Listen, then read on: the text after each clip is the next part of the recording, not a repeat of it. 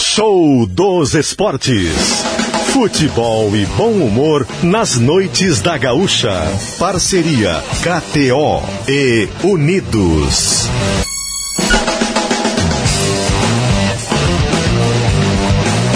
Diori Vasconcelos.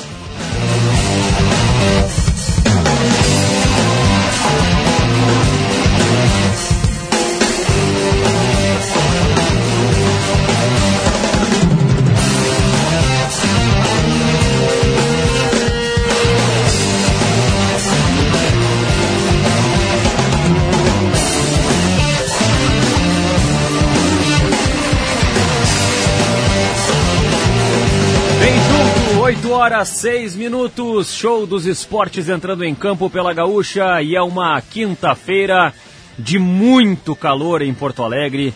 27 graus é a temperatura nesse momento, com sensação de 30 graus. Eu repito, 8 horas 6 minutos. E o show dos esportes de hoje entra em campo em noite de folga do Luciano Périco. Amanhã o Lucianinho vai estar junto para fazer o show dos esportes mais do que especial, direto do Vila Aventura, com a festa, a comemoração dos 50 anos de Grupo RBS de Pedro Ernesto Denardim. E é claro que o show de amanhã vai ser especial, homenageando também o Pedro que por tantos anos fez parte, né? Foi figura central aqui no show dos esportes na Rádio Gaúcha. E o show dos esportes que tem a parceria de KTO, KTO.com, onde a diversão acontece. E também Unidos, a Casa da Volks, na Ipiranga, pertinho da PUC. Show dos esportes de hoje, que já anuncia para a audiência que nós teremos uma entrevista com o técnico do Grêmio, Renato Portaluppi. Entrevista exclusiva para a Rádio Gaúcha, que foi gravada ao longo da tarde. Eu participei desse bate-papo com o Renato junto com os repórteres Marco Souza e Felipe Duarte. Daqui a pouco a gente reproduz na íntegra como foi a entrevista com o Renato, falando sobre várias questões importantes dessa arrancada de 2023 para o Grêmio. Aliás, uma arrancada de 2023 que acaba de ter uma vitória em Clássico Grenal. E eu lembro também, né, nunca é demais reforçar que a nossa audiência participa do Show dos Esportes pelo WhatsApp 996995218. Então mande mensagem para compartilhar aqui o que você está fazendo nessa quinta-feira, para passar também algumas perguntas e algumas ideias em relação aos assuntos tratados no programa. Show dos Esportes de KTO e Unidos, que já vai imediatamente trazer os principais destaques desta quinta-feira.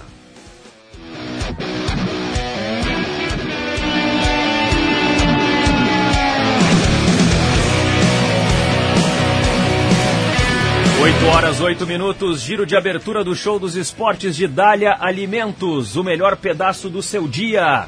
Vodka Valessa, casa bem com você, não esqueça, beba com moderação e se dirigir não beba. E também Comfort Fronteira Hotel, o mais novo conceito de hotelaria em Santana do Livramento. Aquele salve para a turma da fronteira que está na estrada, vindo para Porto Alegre.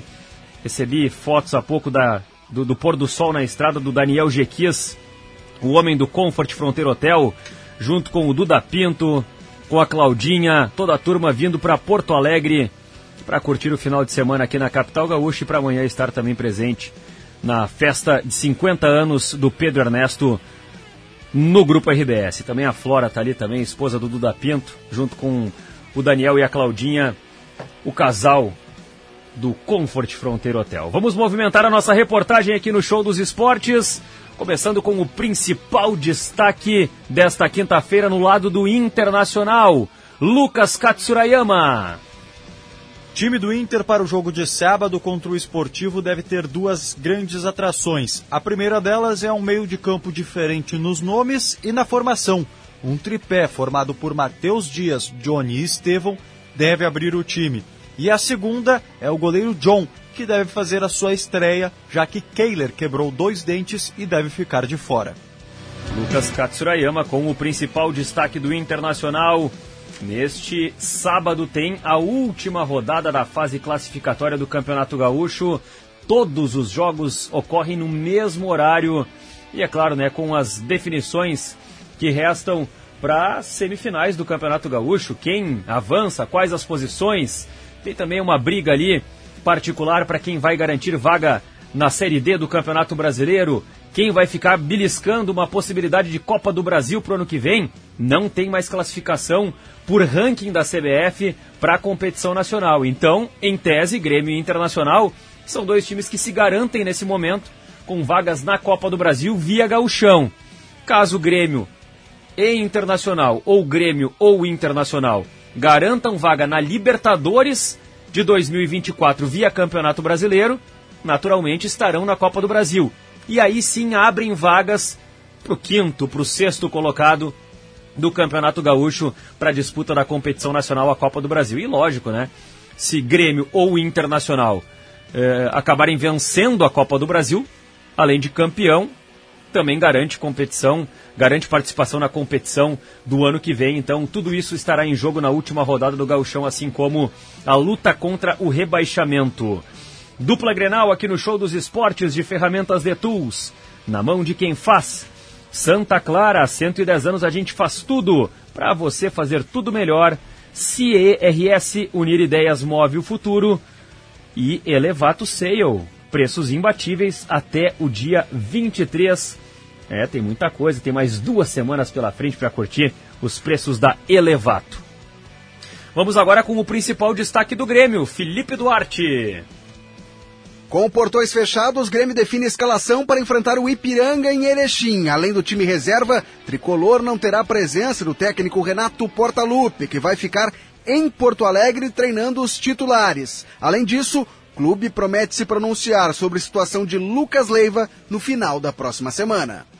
Valeu, Felipe Duarte, com as informações do Grêmio. O principal destaque do Grêmio, daqui a pouco a gente vai ampliar as questões de Grêmio Internacional, também com os nossos repórteres, mas o Felipe Duarte vai participar também do papo com o técnico Renato Portaluppi. Agora é a hora do placar da noite. Tem bola rolando na Copa do Brasil, tem bola rolando no Campeonato Carioca.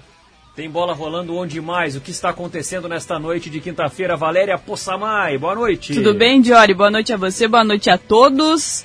É, são muitas competições e a gente começa, vamos falar de uma competição internacional, porque tem o Fortaleza envolvido na Copa Libertadores da América, é a terceira fase, jogo de ida, e o Fortaleza que vai perdendo em casa para o Cerro Portenho 1 a 0 partida essa que já está indo para os acréscimos do primeiro tempo, e o Fortaleza nesse momento vai perdendo em casa por 1 a 0, mas ainda tem a partida de volta, lembrando diante do Cerro Portenho.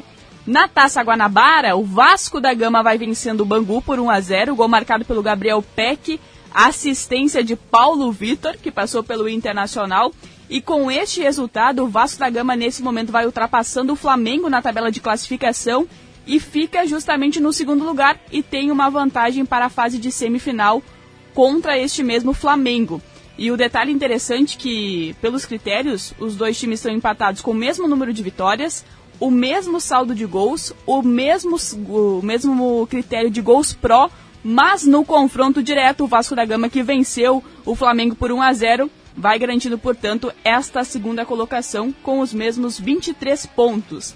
Para a gente falar também de Copa do Brasil, Logo mais, nove e meia da noite, tem o Santos contra o Iguatu do Ceará, jogo que acontece na Vila Belmiro, segunda fase, jogo único.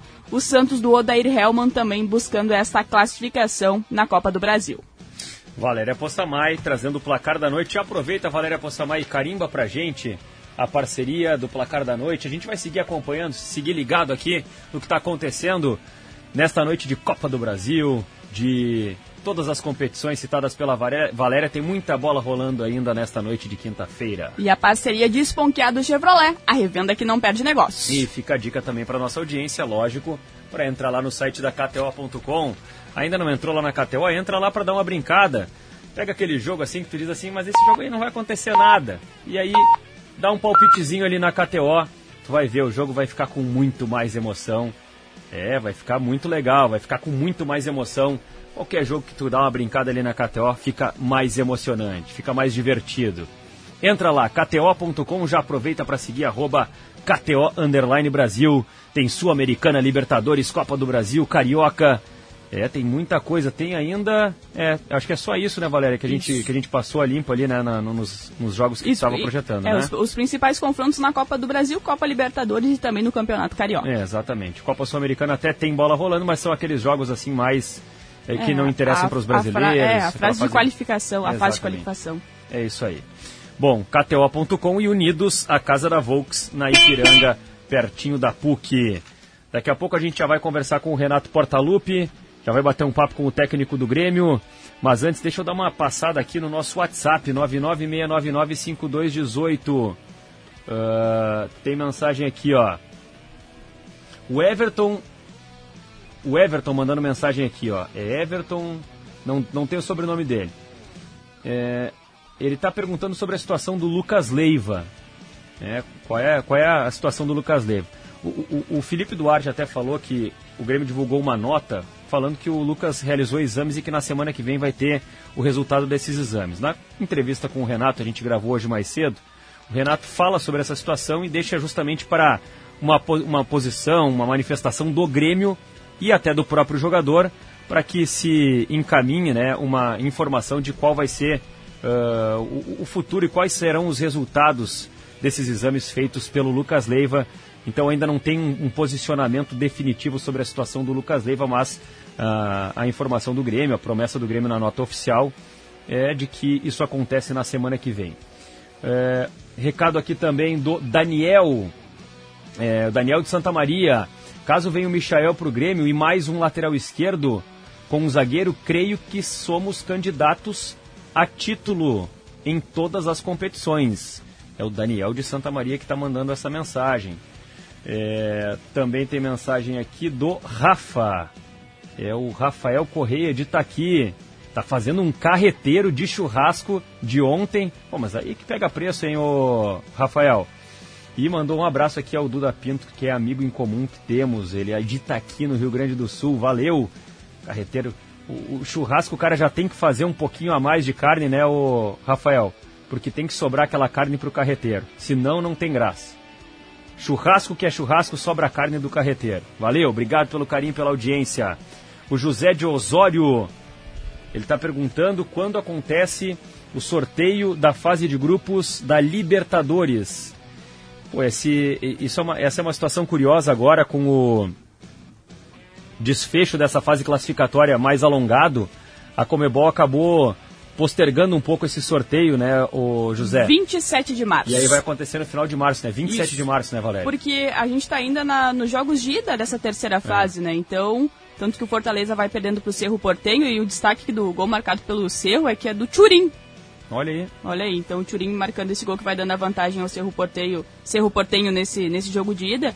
Então a gente vai ter a fase de a, os jogos de volta na próxima semana e aí sim, no, lá no dia 27 de março, o sorteio da fase de grupos. O que acontecia em anos anteriores até que a Comebol sorteava e aí ficava lá é, em determinado grupo um time, não sei o que, quatro, sabe? Brasil quatro, sei lá, ficava, um, ficava uma, uma, uma, vaga ali que seria preenchida por um, por um time da pré-Libertadores, né? Ou, ou pré-Libertadores 3, né? Então, esse sorteio prévio não acontece nessa temporada de 2023. Quando a gente tiver o sorteio lá no dia 27 de março, data citada pela Valéria Possamay, a gente vai ter todos os times conhecidos. E aí o Inter vai saber, por exemplo, se o Atlético Mineiro avançar, se vai ser o Atlético Mineiro, se vai ser o Fortaleza, né, se vai ser algum outro time que está nesse, nesse pote aí que vem da pré-Libertadores, da fase preliminar da competição sul-americana. Mensagem aqui também do Sandro Milbrat na escuta, sempre ligado, sempre atento. É... O Vicente Santos de Viamão, ele está querendo saber se tem como trazer o Cássio, o Ramiro e o Luan de volta para o Grêmio para o Brasileirão.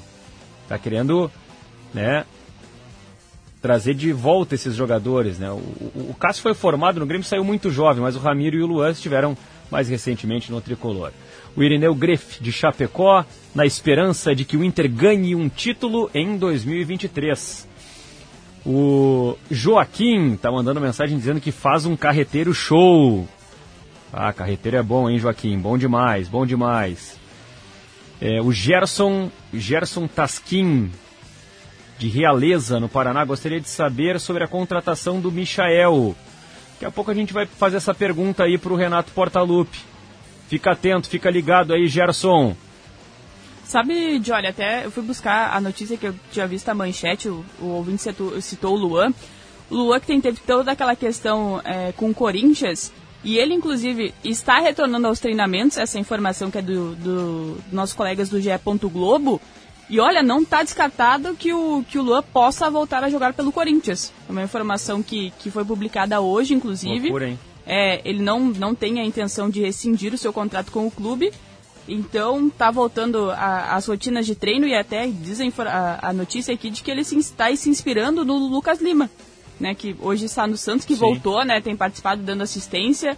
É, claro que o, o, o Santos não vive boa, boa fase, mas é, o Lucas Lima tem contribuído, inclusive chegou a ser o melhor jogador em campo também durante as partidas. O Santos joga hoje às nove e meia, né? Isso, joga hoje pela Copa do Brasil. Então, olha, não dá para descartar que daqui a pouco o Luan possa ser aproveitado mesmo Agora, pelo Corinthians. coisa impressionante. Que negócio fez o Grêmio na hora que vendeu o Luan para o Corinthians. Que baita negociação. O Barbosa de Brasília está mandando mensagem aqui. Tem duas mensagens em sequência sobre arbitragem. O Barbosa de Brasília está perguntando sobre o pênalti contra o Retrô, o pênalti por Tom Bense. Cara, esse lance foi um absurdo, né? O árbitro Paulo Roberto Alves Júnior marcou um pênalti cometido, cometido entre aspas, tá, Barbosa? Cometido entre aspas, por um jogador do Tombense em outro jogador do Tombense. Foi exatamente isso que aconteceu. O jogador do, do Tombense tromba com o companheiro, pisa no companheiro, e aí tinha um cara do retrô por perto ali, nem estava tão colado no é lance. Bizonho o lance. É bizonho o né? lance. Bizonho. E o Paulo Roberto Alves Júnior marcou pênalti para o Tombense. É inacreditável esse lance. A CBF até divulgou hoje, mais cedo, né, ainda pela manhã, uma nota oficial é, dizendo que estava afastando, né? Estava afastando o árbitro Paulo Roberto Alves Júnior. Eu acho muito interessante é, a nota da CBF, porque ela diz o seguinte: a comissão de arbitragem da CBF informa que o árbitro Paulo Roberto Alves Júnior foi incluído no Programa de Assistência ao Desempenho da Arbitragem, o PADA. A decisão foi tomada após análise da atuação do referido oficial na partida dessa quarta-feira entre Tombense e Retrô, válida pela segunda fase da Copa do Brasil. Essa foi a nota oficial emitida pela CBF. É o. E, e até na nota oficial a CBF ainda acrescenta o seguinte: é, a, a suspensão por tempo indeterminado do árbitro Paulo Roberto Alves Júnior ocorre por entender que o desempenho dele na partida entre Tombense e Retrô foi abaixo dos padrões exigidos. E aí ele vai para o glorioso PADA, que é o Programa de Assistência ao Desempenho da Arbitragem. Ainda bem que a CBF não nomeou esse programa de Programa Interno de assistência ao desempenho da arbitragem. Senão a sigla seria piada. É, é só pada. Fica melhor para todo mundo. Fica bom, fica legal. Mas valeu aí, Barbosa, obrigado pela mensagem. Também tem mensagem aqui sobre o clássico de ontem, o Ataliba Carpes de Encruzilhada do Sul. Pergunta se eu achei falta no gol anulado do Flamengo. Nossa, foi muito falta. Não foi falta, foi muito falta, Taliba. O Graziani Maciel Rocha estava perto do lance. É inadmissível que um árbitro não veja a clareza da falta, a clareza do puxão em cima do jogador do Fluminense. O cara vai com as duas mãos duas vezes, terceira vez, puxa, tira o cara da jogada. Até não sei qual era o jogador do Fluminense que estava no lance. Depois aí tem o passe para o Gabigol, ele faz o gol e o árbitro tem que ir no monitor para verificar esse lance. Olha, sinceramente, não precisava de VAR nesse lance. O árbitro está com um campo de visão aberto, próximo da jogada, tem que interpretar e resolver na hora. Mas não aconteceu isso, né? Não aconteceu isso. Aliás, o Gabigol escapou de ser expulso no começo do jogo ontem, no começo do clássico. E o Rodrigo Costa de Curitiba, quem poderia vir como camisa 9 do Inter? Olha, o Inter tem o pré-contrato com o Valência. Agora é esperar, viu, Rodrigo? Valeu. Valeu pelo recado, valeu pela audiência. Bom, muitas mensagens, muitos recados.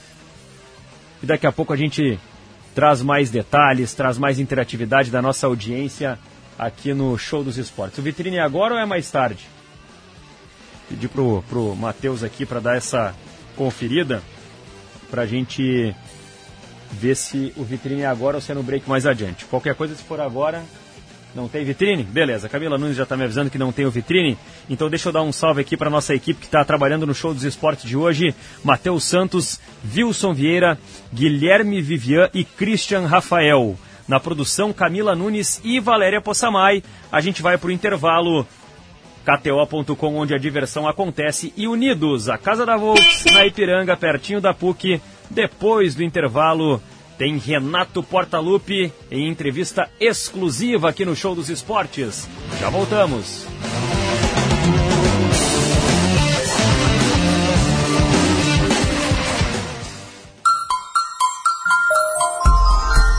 Hora certa. Exercite Esportes, a sua loja fitness. Corpo em movimento é vida. 8 e 26 para você que cuida de sua saúde e quer montar seu espaço fitness em academia, estúdio, condomínio ou no conforto de sua casa, a loja Exercite Esportes tem a solução. Aparelhos e acessórios de musculação com preços de fábrica, localizada na cidade de Canoas. Acesse o site www.exerciteesportes.com.br. Exercite Esportes. Corpo em movimento é vida. Novo Samsung Galaxy S23 com o claro 5G+, é a melhor definição de estar conectado. Compre agora por 24 vezes sem juros de 135,99 reais, ou 3.240 reais à vista no Claro Multi 200 GB e leve o dobro de memória. Acesse claro.com.br ou vá até uma loja e aproveite. Claro, você merece o novo.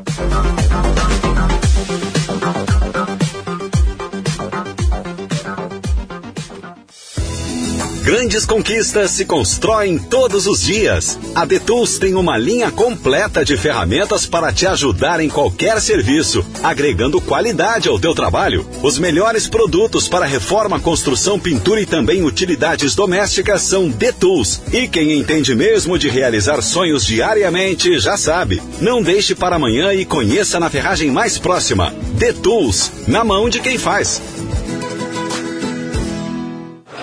Atenção para as regras. Primeiro, chama o garçom e pede para sintonizar o teu esporte preferido. Pode ser futebol, basquete, MMA, futebol americano. Aqui é o lugar dos fãs de todos os esportes. Segundo, dá uma olhada no cardápio do bar Brechó do Futebol e escolhe tua comida ou bebida preferida. Terceiro, se tem dupla Grenal, tem transmissão da Gaúcha e muita interação. E quarto, relaxa e curte o ambiente com a galera da segunda casa da Gaúcha. Vem pro Gaúcha Esportes Bar, o lugar onde os amigos, os esportes e a gaúcha se encontram. Parceiros do Gaúcha Esportes Bar, KTO.com e claro, empreendimento Tornac. Realização Rádio Gaúcha.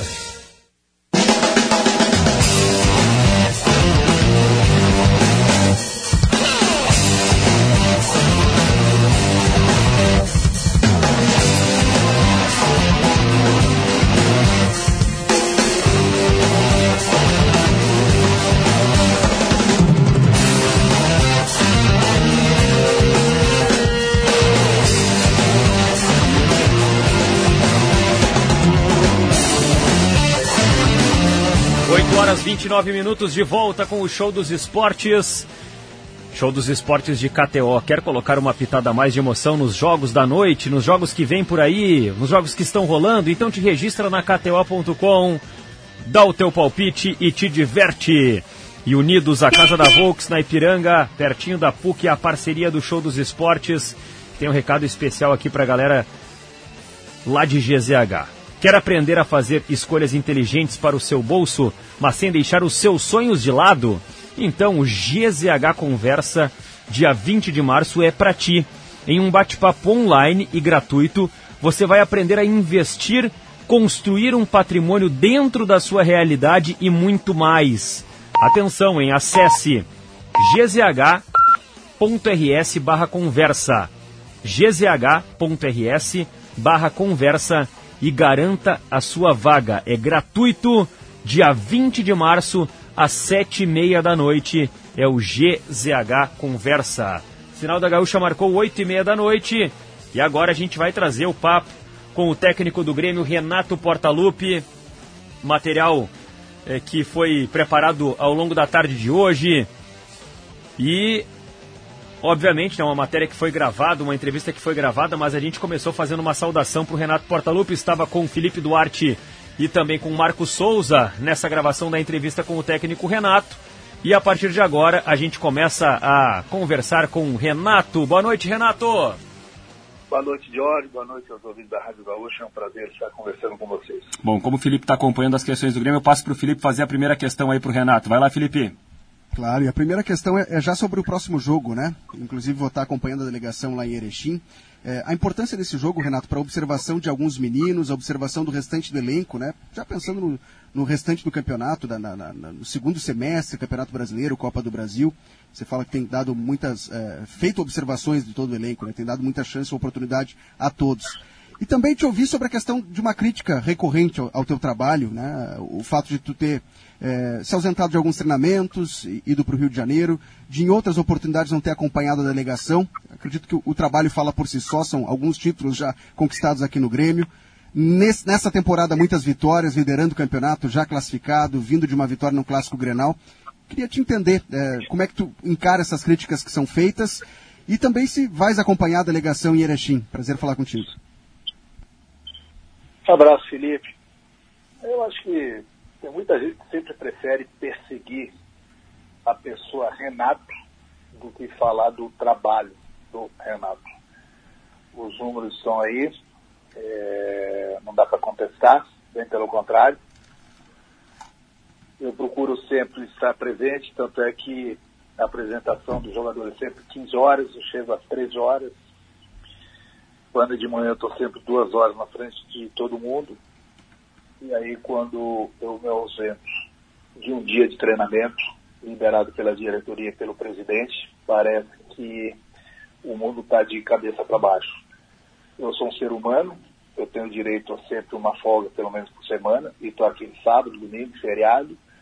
E quando dou um pulo no Rio de Janeiro, parece que o mundo vai, vai acabar. Até porque no momento que eu não estou presente num treino, que foi o que aconteceu um tempo atrás, foi porque foi mudado o dia e a hora do jogo. Mas aí as pessoas preferem né, ficar pegando no, no meu pé nesse sentido do que elogiar propriamente o, o, o trabalho.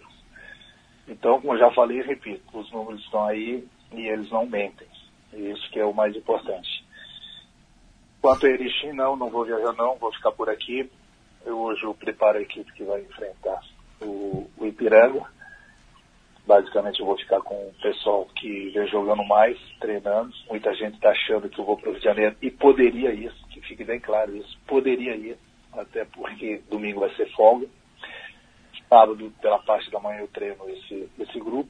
Poderia ir para o Rio de Janeiro, já que o treino é segunda-feira à tarde, mas eu não vou não vou não por causa que eu estou preocupado com as críticas, e sim porque eu decidi ficar aqui em Porto Alegre. Então, muitas pessoas falam um monte de besteira. Essa aqui que é a realidade. Enquanto os garotos também, a gente tem observado, alguns vão viajar é, para Erechim, provavelmente um outro vai começar a partida, e os demais com, com a possibilidade de entrar durante o, os 90 minutos. Bom, Renato, é, antes do clássico Grenal, é, teve uma entrevista coletiva concedida por ti em que foi abordada a questão do, do mano a mano, né? Aqueles, é, aquela seleção do Grenal, né? Que teve é, uma, das, uma das seleções feitas, inclusive aqui pelo, pelo grupo RBS, que foi 7 a 4 para o Internacional. E aí tu questionou, porque muitas pessoas colocavam o Grêmio como favorito, mas na hora de escolher a seleção tinha mais jogadores do Internacional. Depois do Grenal, esse assunto voltou à tona. E chegou a questionar sobre o aproveitamento, né, os resultados, o rendimento do Grêmio na comparação com outros times que disputam a Série A do Campeonato Brasileiro. E a informação era ali de que Grêmio e Atlético Paranaense eram os dois melhores aproveitamentos do futebol brasileiro nessa temporada. Eu quero ir um pouco mais além, Renato. Né? Não olhar só para o nosso escopo aqui do Rio Grande do Sul e também não ficar focado somente nos resultados. Mas olhando o futebol que o Grêmio está jogando hoje, quem no futebol brasileiro, dos times que tu acompanha, estão jogando mais do que o Grêmio nesse momento?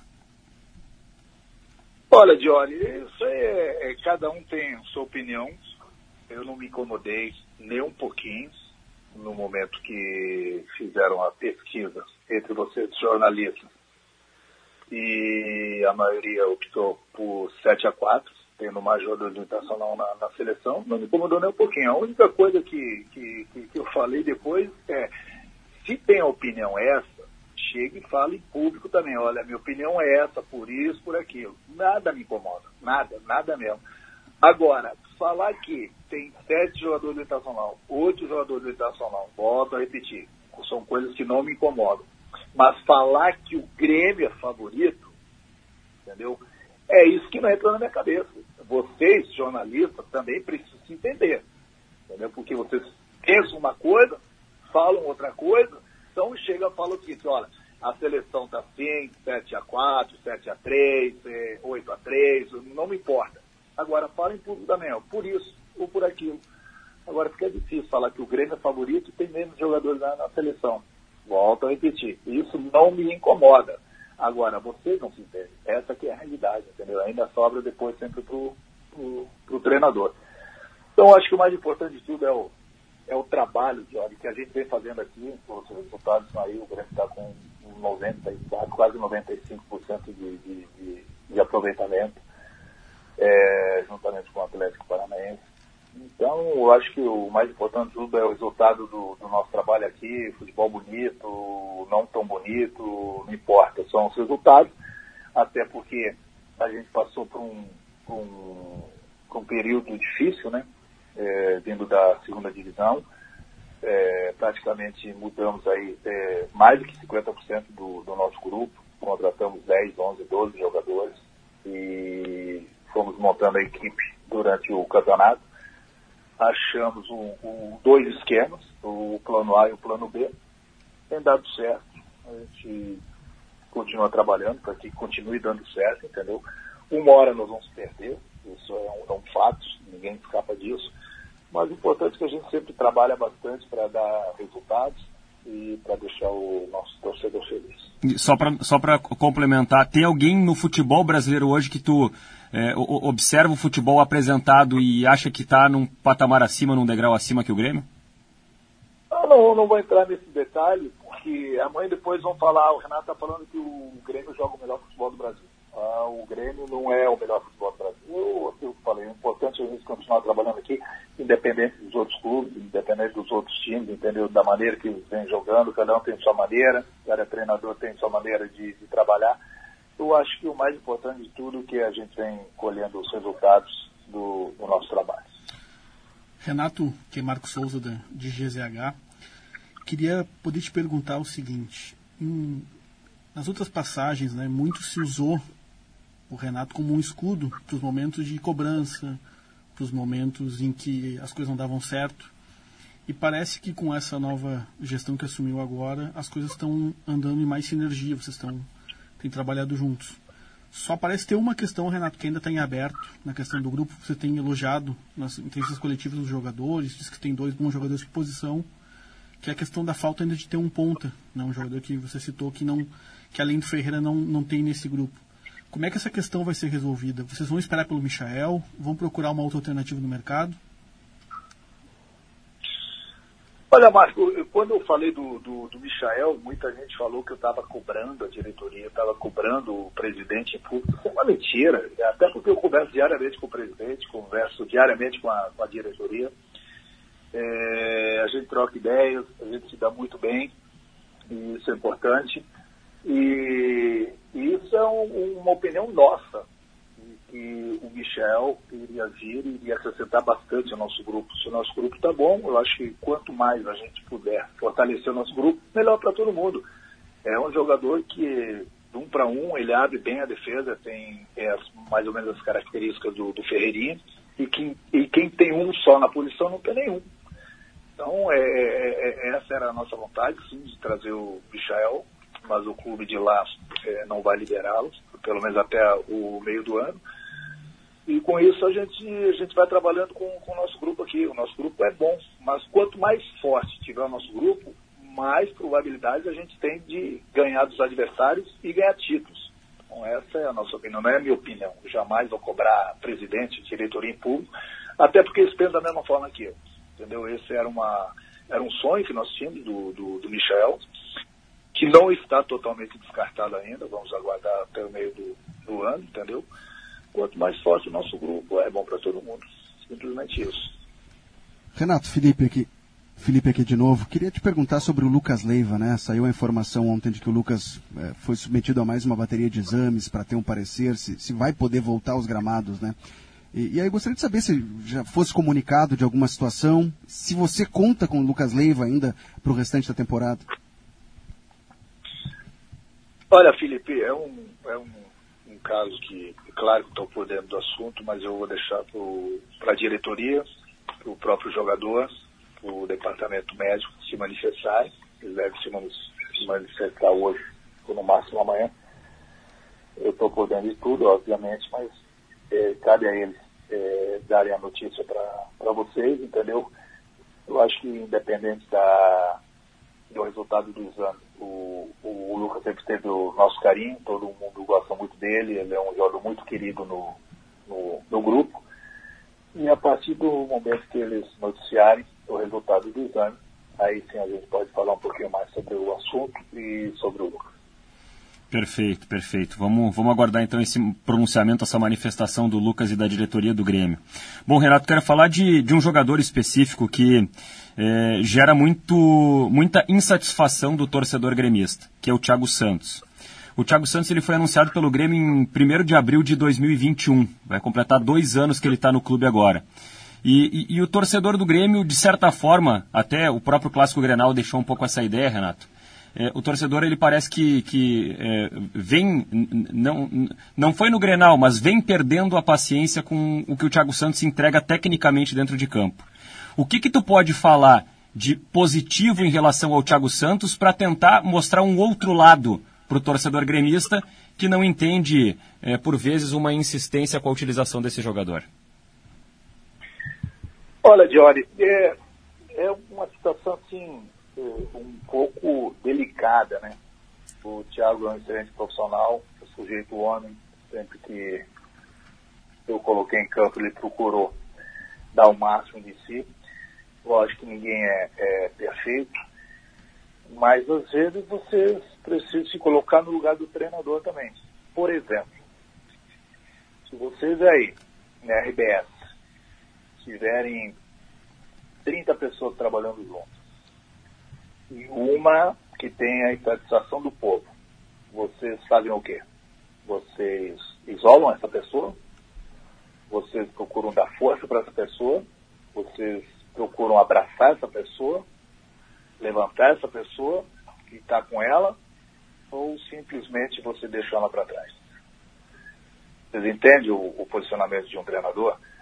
Ele nunca me deu problemas, bem pelo contrário, eu entendo o, o, o torcedor, mas ele é um jogador que faz parte do clube, é um jogador que faz parte do, do nosso grupo, e eu não posso, pela insatisfação do nosso torcedor, que eu entendo também, deixá-lo de lado, deixar ele para trás, das costas para ele, como se ele não fosse um ser humano, como se ele não fosse jogador do, do clube. Então é isso que, que, que vocês precisam entender. É vocês se colocarem no meu lugar, como eu já falei, e se colocar como se tivesse um colega aí e deixar assim ele de lado. É uma situação delicada. Claro. Eu, como treinador, jamais faria isso enquanto ele estiver aqui no, no grupo, enquanto ele for jogador do Grêmio, eu vou tratá-lo como sempre tratei ele e de qualquer outro jogador. Perfeito. É antes, antes de passar a palavra para o Marco fazer a última pergunta, Renato, só em cima disso ainda, é, eu trago essa questão até porque houve outros momentos, inclusive com o teu comando técnico no Grêmio, em que alguns jogadores é, tinham casos parecidos né? E até poderia citar algum nome ou outro, esqueceria de um ou outro, mas acho que o caso do Rômulo era um caso assim, o do André acabou sendo um caso parecido, talvez, em que chegou-se ao consenso de que era melhor para todo mundo que o jogador não permanecesse no clube. Então é um pouco nessa linha assim de entender se de repente é, não, não se vai buscar uma alternativa para o Thiago para que fique bom para todo mundo. Bom, no momento, no momento, Jorge, ele é jogador do, do, do Grêmio, ele faz parte do nosso grupo, é um jogador também que é muito querido no, no, grupo. Eu acho que o torcedor, ele, ele, eu entendo ele, mas eu acho que o mais importante de tudo, o torcedor está feliz, é, a gente está tendo os resultados positivos e o, a torcida do Grêmio tem, tem lotado praticamente a, a arena. Eu acho que o torcedor tem que esquecer um pouquinho o Thiago, deixar que a gente leve as coisas, deixar que a gente cuide dele. E o torcedor tem que ao estádio, independente de quem está em campo, procurar incentivar, entendeu? Não adianta ficar com essa, com essa rixa, às vezes, em cima de, de, de um ou outro jogador. Mas isso também, com todo o respeito, de, e eu respeito, é, é, perseguição muitas vezes de, de um ou outro da, da imprensa, entendeu? Para criar tumulto, para criar confusão no, no, nosso grupo, entendeu? Porque às vezes o jornalista ele não está satisfeito com o sucesso do nosso grupo. Então ele tem que buscar e criar alguma coisa. É um assunto que já está esperado. Ele fez um gol importantíssimo no ano passado, durante a, a Série B, se não me engano, contra o Vasco. O, o, o, o Vasco, ou um outro, outro jogo nosso aqui na, na, na, na Arena, um gol importante contra o Bahia, se não me engano. Entendeu? Então, é, fica tocando sempre na mesma tecla, fica o, o, é quando não é o torcedor, é, é, o jornalista que persegue o jogador, é uma, é uma coisa chata, entendeu? Eu, eu, não, eu, não, gosto dessas coisas. Eu, eu acho que o papel do, do, do, do jornalista, é, tiver que fazer uma crítica, ele faz, tá, mas, mas, não pode ser todo dia. Ele não pode perseguir um treinador, não pode perseguir um jogador, entendeu? É, é feio, é feio. Muitas vezes se vê que o cara, ele quer tumultuar ele não está fazendo só o trabalho dele. Ele quer tumultuar quando ele começa a exagerar, começa a perseguir o A, B ou C, entendeu? Isso é, é feio. Eu acho que o mais importante de tudo é, tanto no Grêmio como no Internacional, nós temos aí dois times fortes, porque temos aí a Copa do Brasil, o Internacional tem a Libertadores, o Campeonato Brasileiro pela frente, é, um clube desse no mal perde o cara da imprensa, perde o torcedor também, entendeu? É, tem a rivalidade dos dois clubes, mas eu, eu não concordo. De repente, ah, eu vou dar força para esse porque eu sou gremista, eu vou dar força para esse clube porque eu sou colorado e dando-se o outro. Não, não, é por aí. Não, é por aí. Então, muitas vezes o torcedor persegue o jogador porque o jornalista também não, não larga do pé desse, desse jogador. Essa é a minha opinião. Renato, aqui é um marco de novo para finalizar. Eu gostaria de saber de ti, Renato, se é possível, porque talvez seja o, acho que o único título que falta para ti da, das grandes competições brasileiras é o Brasileirão. Se tem por conta desse grupo que está qualificado do Grêmio, o trabalho que parece que encaixou bem desde o início, se o Grêmio tem como se colocar como um dos favoritos ao Brasileirão e mirar esse título que falta para ti aqui no Grêmio. É lógico que eu quero conquistar o, o Campeonato Brasileiro. Não, mas dentro do possível a gente precisa reforçar nosso grupo.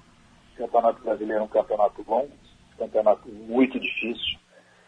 Não é só o Grêmio, mas qualquer outra equipe. Hoje, o, o, todo-poderoso Flamengo, o todo-poderoso Palmeiras, o, o, até mesmo o próprio Atlético, ninguém pode falar que eles são os favoritos para ganhar o brasileiro. Nem começou sequer o campeonato e, e muitas vezes você acha que aquele clube é o favorito e de repente, com o passar dos jogos, você vê que ele não é o favorito. É fácil falar antes de começar o campeonato, A, B ou C são os favoritos para ganhar o Campeonato Brasileiro. Qualquer clube que entra no Campeonato Brasileiro, qualquer uma das 20 equipes que estão disputando esse campeonato tem condições de conquistar. Aí o cara vai falar assim, não, mas esse, esse clube aqui não pode ganhar, porque o plantel deles não é tão forte assim. Ninguém pode duvidar do futebol. É da mesma forma que o cara crava um, um clube que pode ganhar o Campeonato Brasileiro e de repente ele não vai ganhar. Por que, que não pode ter uma zebra também no Campeonato Brasileiro? Então, o, o, o, quem pode ser o favorito no Campeonato Brasileiro é o que vai, vai começar a se apresentar desde a primeira rodada. A partir daí a gente vê quem tem condições ou não. Porque eu canso de ver todos os anos, com sete, oito rodadas, antes mesmo de começar o campeonato, as pessoas falarem, ah não, esse clube aqui é o favorito para ganhar.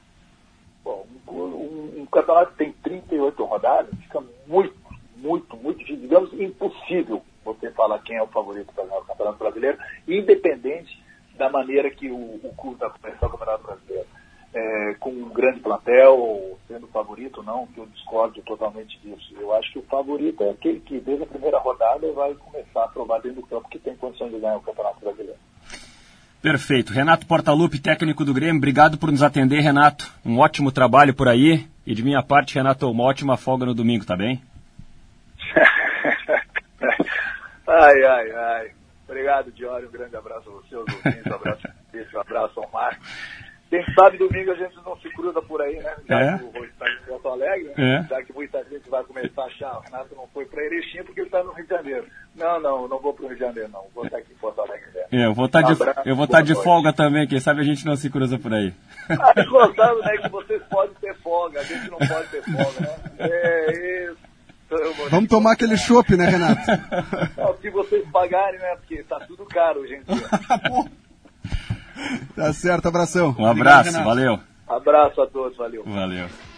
Aí, Renato Portaluppi, técnico do Grêmio, falando sobre vários assuntos importantes. Desde a situação do Lucas Leiva, a não ida para Erechim, a situação do Thiago Santos, que é algo que gera inquietação no torcedor realmente. Né, o Renato falou sobre campeonato brasileiro, sobre o momento do Grêmio, até mesmo na comparação com outros adversários do futebol nacional, pensando em campeonato nacional. E dessa, dessa disputa que é sempre muito, muito forte, muito dura na rivalidade do clássico Grenal. E, e terminando num, num tom ali também de, de descontração. Renato que vai estar de folga no domingo e vai estar em Porto Alegre curtindo a folga. Renato, Renato disse que não quis ir para o Rio de Janeiro, vai treinar o time sábado pela manhã. E depois o, re- o retor- o retorno dos trabalhos, a retomada dos trabalhos é segunda-feira à tarde, mas que vai ficar por Porto Alegre, vai ficar curtindo a folga aqui na capital gaúcha. Daqui a pouco a gente dá uma repassada também nas mensagens no nosso WhatsApp a respeito da entrevista do técnico Renato Portaluppi, Valéria Possamay. Vai estar de folga domingo, Valéria? Não, eu vou estar por aqui. Vai estar trabalhando? Bom. Não vai para o Rio de Janeiro? Não, não, vai irei. para o Rio de Olha, Janeiro. bem que gostaria. Eu, eu, eu também sou da mesma opinião que o Maurício Saraiva, que se pudesse, né? Poxa, Rio de Janeiro numa folga É. Vai na seria sexta excelente. volta no domingo, né? Se É, vai ficar, possível, né? vai ficar para uma outra ocasião, quem sabe nas férias, né? Em algum momento. É. Bom, Valéria, já que tu vai estar trabalhando no domingo, E hoje também. hoje tu vai ter que trabalhar também. Então vamos, vamos atualizar o que está acontecendo. Tem bola rolando, Copa do Brasil, Carioca, Libertadores. O que está rolando aí, Valéria? Vamos então começar pelo Campeonato Carioca, porque o Vasco vai vencendo o Bangu por 1 a 0 Já estamos no segundo tempo, 16 minutos lá em São Januário. Gol marcado pelo Peck, Gabriel Peck. 1 a 0 Vasco e o Vasco nesse momento vai garantindo a segunda colocação para pegar o Flamengo na fase de semifinal. E o Fluminense ontem, que venceu justamente o Flamengo, ficando com a Taça Guanabara, vai enfrentar o Volta Redonda na fase de semifinal. Vamos agora para a Copa Libertadores da América, porque tem o Fortaleza em campo, já chegando aos 39 minutos do segundo tempo. E o Fortaleza vai perdendo em casa para o Cerro Portenho, gol marcado pelo Turim. Nome bem conhecido aqui dos torcedores do Grêmio, não traz boas lembranças, né? Mas gol marcado pelo Turim. E ainda na Copa do Brasil, a gente fica de olho, porque nove e meia da noite tem o Santos em campo contra o Iguatu. Jogo que acontece na Vila Belmiro, mas com portões fechados. O Santos que cumpre punição por conta dos incidentes contra o Corinthians ainda na temporada passada pela Copa do Brasil. Então, portões fech- fechados na Vila Belmiro, o Santos do técnico Odair Hellman. Perfeito, Valéria Possamay, passando a limpo aquilo que está rolando na noite de futebol nesta quinta-feira. E, e até para esclarecer aqui, né, para deixar claro, né, a brincadeira no final com o Renato ali foi num espírito totalmente é, esportivo. O Renato levou na brincadeira, deu risada ali, a gente é, to- todos todos é, levaram nesse ne- nessa pegada aí, né? Não teve nenhum tipo de provocação, nada disso. Até porque, sinceramente, né, não vejo nenhum problema em o Renato estar de folga no próximo domingo. O Grêmio vai treinar sábado pela manhã, vai ter folga no domingo, vai voltar a trabalhar na segunda. Os jogadores vão ter folga no domingo também, não tem problema nenhum com a folga do Renato. E, e até a colocação que eu fiz para o Renato foi justamente essa, né? De minha parte, Renato, ótima folga para ti no domingo e tá tudo certo. Bola para frente. São 8 horas e 54 Não, e, minutos. e ele mesmo fez questão de destacar, né? Porque ele vai permane- permanecer aqui, até brincou, né? Senão o pessoal vai achar que, não, que não, não tá com a equipe que foi pro Rio de Janeiro. Não, ele vai permanecer aqui, vai trabalhar com a equipe, até porque o Grêmio tem Copa do Brasil na próxima semana, quinta-feira, contra o Ferroviário. Jogo 8 horas da noite na Arena. Então tem compromisso pela Copa do Brasil também buscando a classificação à terceira fase. Show dos esportes com a parceria de KTO.com, onde a diversão acontece. E Unidos, a Casa da Volks, na Ipiranga, pertinho da PUC. Vamos fazer o seguinte: o intervalo tem. Quanto tempo, Matheus? Dois minutos? Três minutos? Três minutinhos? Então nós temos 8h50 e 8h56, quase dá tempo de ler mais algumas mensagens aqui do nosso WhatsApp. É... O Arquimedes Lorenzon de Erechim está dizendo: vamos lotar o Colosso da Lagoa no sábado em prol do Ipiranga para chegarmos em segundo no Gauchão. O Juliano, Juliano Baioco de Aratiba, comendo uma carne com a família e ligado na Rádio Gaúcha. É, isso aí. É, ele falou assim, acompanhando o Flamengo em crise.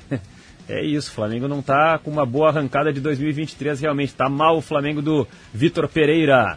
O Ivo Júnior de Porto Alegre preparando um carreteiro e ele manda a foto da panela borbulhando aqui no nosso WhatsApp para sacanear a galera que está trabalhando aqui até as 10 horas da noite. Tem recado também do Alex Toscani, lá em Boston. Ah, o, o, o Alex Toscani lá em Boston, Valéria, está perguntando sobre a rodada do brasileiro feminino aqui. Quando é a próxima rodada? Começa no sábado com o Internacional em campo, jogo 11 horas da manhã contra o Real Brasília. Essa partida que será disputada na morada dos Quero-Queros, em Alvorada, com presença de público. Né, os torcedores vão poder acompanhar esse jogo. O Inter que vem de uma derrota para a Ferroviária por 2 a 1 mas venceu o Atlético Paranaense na estreia. Estamos apenas na terceira rodada do Campeonato Brasileiro Feminino. E o Grêmio, na segunda-feira, enfrenta o Corinthians em São Paulo, jogo 8 horas da noite, também terceira rodada. O Grêmio vem de vitória sobre o Atlético Mineiro. Tá falado então para nossa audiência lá, lá em GZH, aqui ó, tagzinha futebol feminino, tu acompanha tudo. Seleção brasileira feminina, gurias gremistas, gurias coloradas, tudo lá em GZH. E no Spotify? É, resenha, resenha, das, das gurias. gurias. E no GE? Amanhã, inclusive, hein? Amanhã? Tem novo episódio também no Globo Esporte. Você também pode acompanhar essa marca, Resenha das Gurias, em podcast e também brilhando na telinha da Globo. Plim Plim, as gurias, as gurias no resenha. É isso aí. E tem recado também aqui pra gente fechar, lá em Itaqui, com a temperatura de 31 graus, tomando uma gelada. É o Márcio Bica, a esposa Renata e a filha Estela. Valeu, obrigado pela audiência. Toda a galera que nos acompanha, nos escuta no interior. Agradecer ao chefe Marcos Bertoncello. Grande abraço, grande figura Marcos Bertoncello. E junto com o Leonardo Acosta me proporcionaram folga sábado e domingo nesse final de semana. Aproveita. É. Sábado e domingo, não é pouca coisa, né? É isso aí. Se alguém tiver alguma reclamação, manda e-mail para Marcos Bertoncello, marcos.bertoncello.rdgaúcha.com.br ou então para leonardo.acosta.rdgaúcha.com.br. Daqui a pouco tá chegando aí o Notícia na Hora Certa. E depois do Notícia na Hora Certa, a gente volta para falar sobre o Internacional. Vamos conversar com uma figura, um grande ídolo colorado, para avaliar essa arrancada de 2023 do Inter, o próprio Clássico Grenal e, claro, né, aquilo que vem pela frente. O ano do Inter vai ser muito duro, com muitas competições, só o gauchão rolando por enquanto, muita coisa para acontecer. Tem Copa do Brasil, tem Libertadores, tem Campeonato Brasileiro. Alguns reforços já chegaram, muitos outros ainda vão chegar no lado do Internacional. Então, tem uma grande figura, um cara vitorioso, referência no lado colorado para falar conosco aqui no Show dos Esportes, depois do Notícia na Hora Certa. Bom, vamos lá então. KTO e Unidos, depois do Hora Certa e do intervalo a gente volta.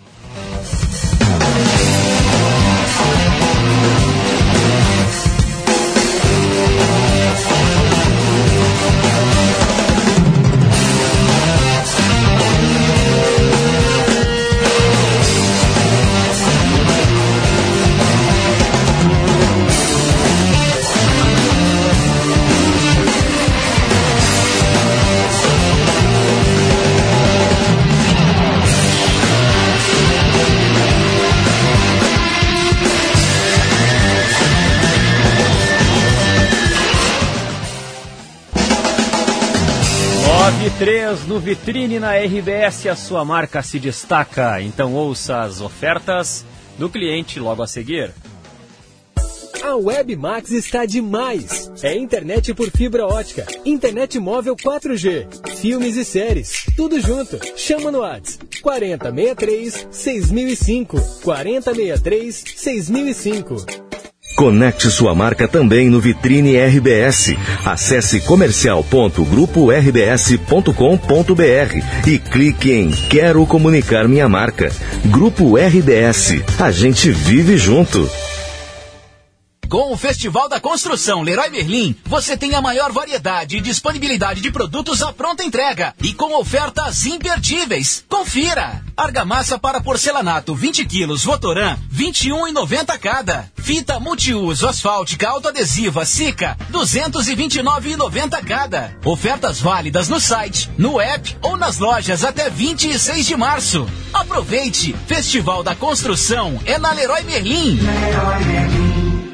Opa, tudo bom, guri? Pra ti que gosta de rasante de quero-quero, torcida comendo bergamota, nevoeiro escondendo a bola, sangue, suor, faísca e lágrimas que parece o filme do MacGyver, mas é o nosso galchão. Agora vai a dica, kto.com, vai lá, dá mais emoção nesse campeonato, guri. Sim, dá o teu palpite e mostra que tu entende do nosso ruralito. Na KTO tu chega de líder, Kate O, onde a diversão acontece, tá bom, querido? Abraço. A Calçados Pegada quer saber: qual a sua próxima conquista? Viver novas experiências e encarar desafios?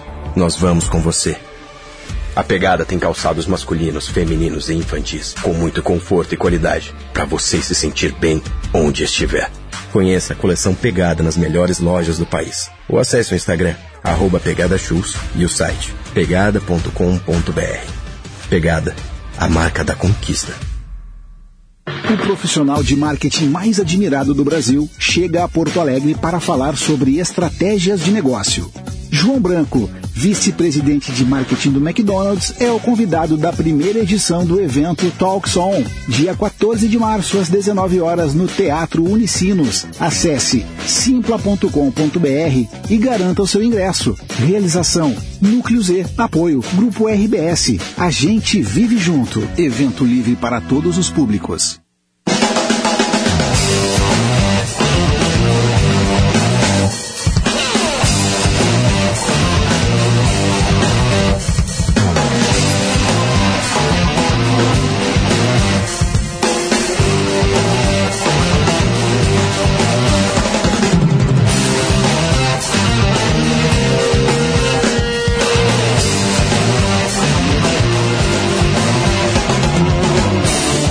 Horas 6 minutos. Estamos de volta com o Show dos Esportes para ampliar as informações da dupla Grenal com a nossa reportagem Show dos Esportes de KTO.com, onde a diversão acontece. E unidos, a Casa da Volks na Ipiranga, pertinho da PUC.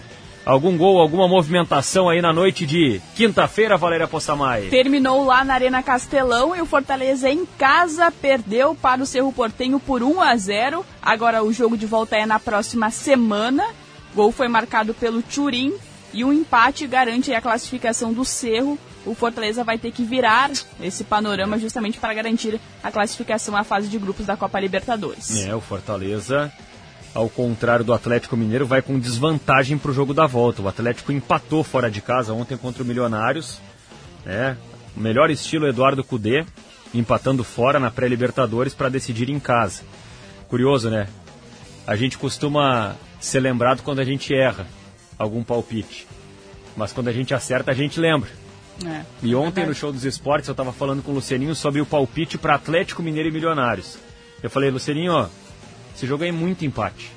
Cudê veio para o Inter disputar pré-Libertadores. Duas fases da pré-Libertadores, os dois jogos fora de casa, empates.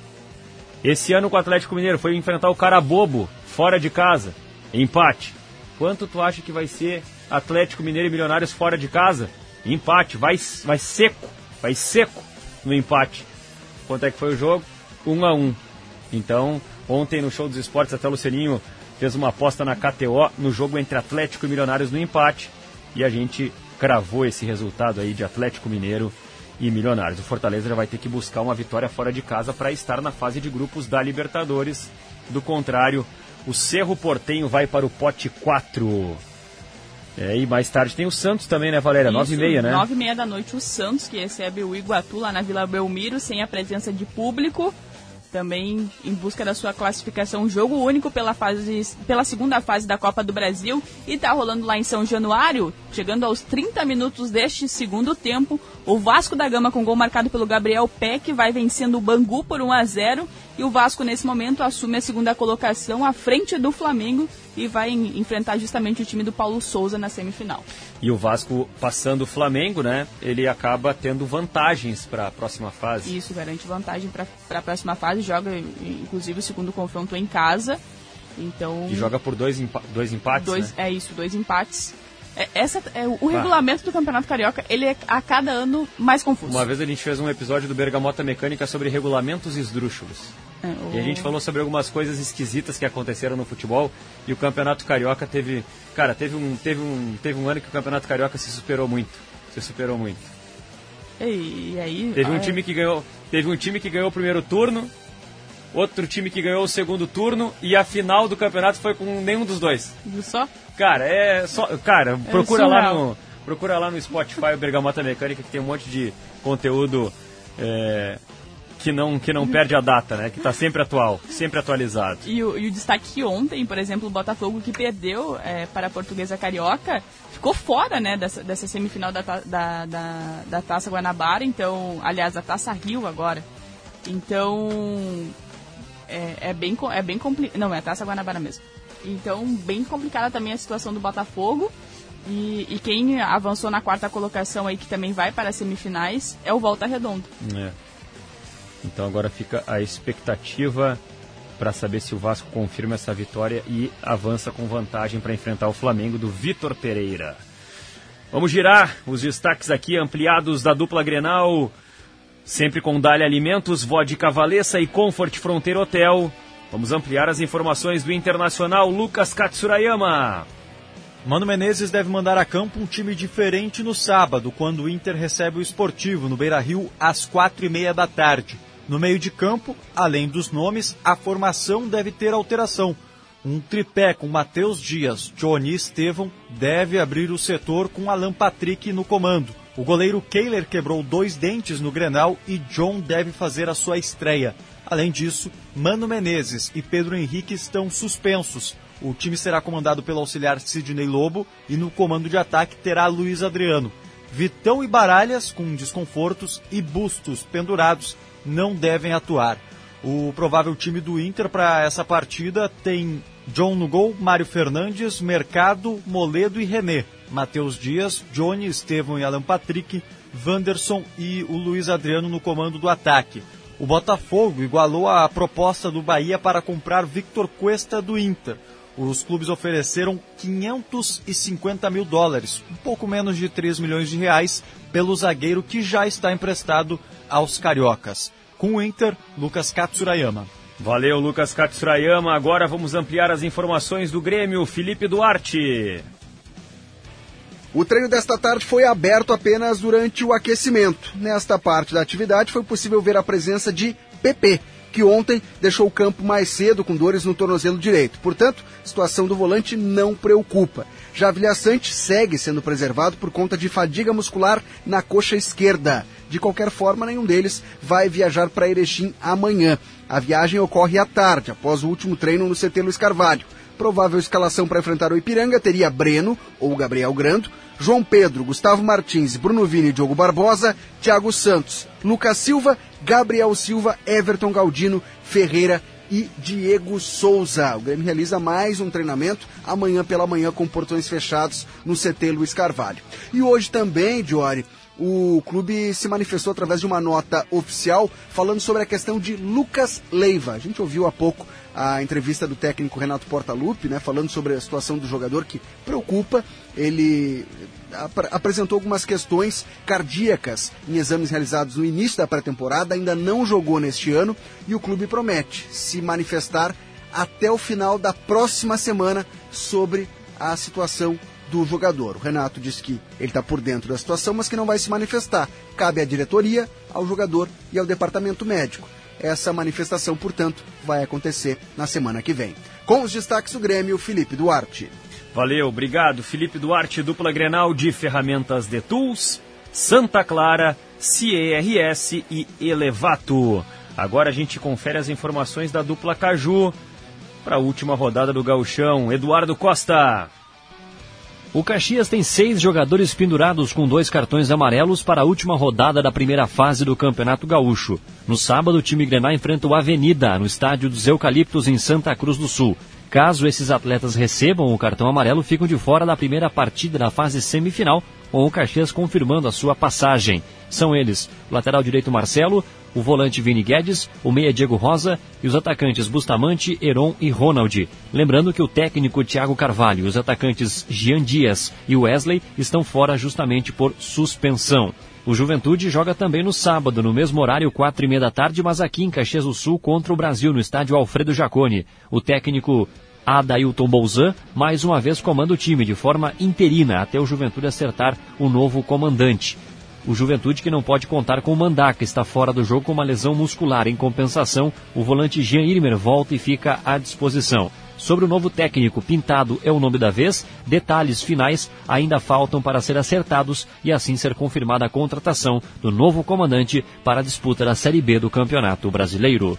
Com o Juventude para o Show dos Esportes, Eduardo Costa. Valeu, obrigado Eduardo Costa com as informações da dupla Caju. Daqui a pouco a gente vai passar limpo a rodada do Campeonato Gaúcho, toda ela acontecendo no sábado às quatro e meia da tarde. Show dos Esportes, no sinal das 9 horas e 15 minutos, com KTO.com e Unidos, tá na linha. Mudando a trilha, tá na linha. Tem convidado para falar conosco aqui, ídolo do Internacional, ex-zagueiro Bolívar. Tudo bem, Bolívar? Boa noite. Boa noite, Jones. Prazer estar falando contigo aí. Prazer é nosso, prazer é nosso de conversar contigo, Bolívar. Acompanhou o Grenal, Bolívar? O que, que achou do clássico?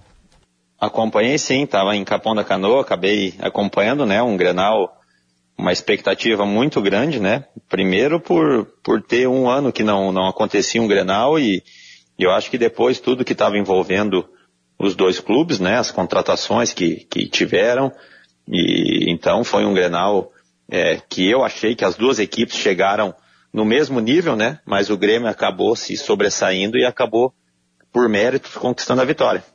Pois é, o Grêmio, é, o Grêmio mudou. Eu não sei se te surpreende, Bolívar, no, no lado do Grêmio, é, o quão rápido o Grêmio conseguiu mudar a fotografia do ano passado para esse e, e, e, com tantos reforços encontrar tão rápido também um, um encaixe, me parece, para esse time, né? Porque na verdade era para ser o contrário, né? O Inter já tinha uma, é. uma base formada do, do, ano passado e o Grêmio, eu acho que buscando uma, uma formação, todas as contratações que, que acabaram chegando, então acabou se invertendo, né? O Grêmio acabou é, tendo uma equipe muito competitiva nesse Grenal.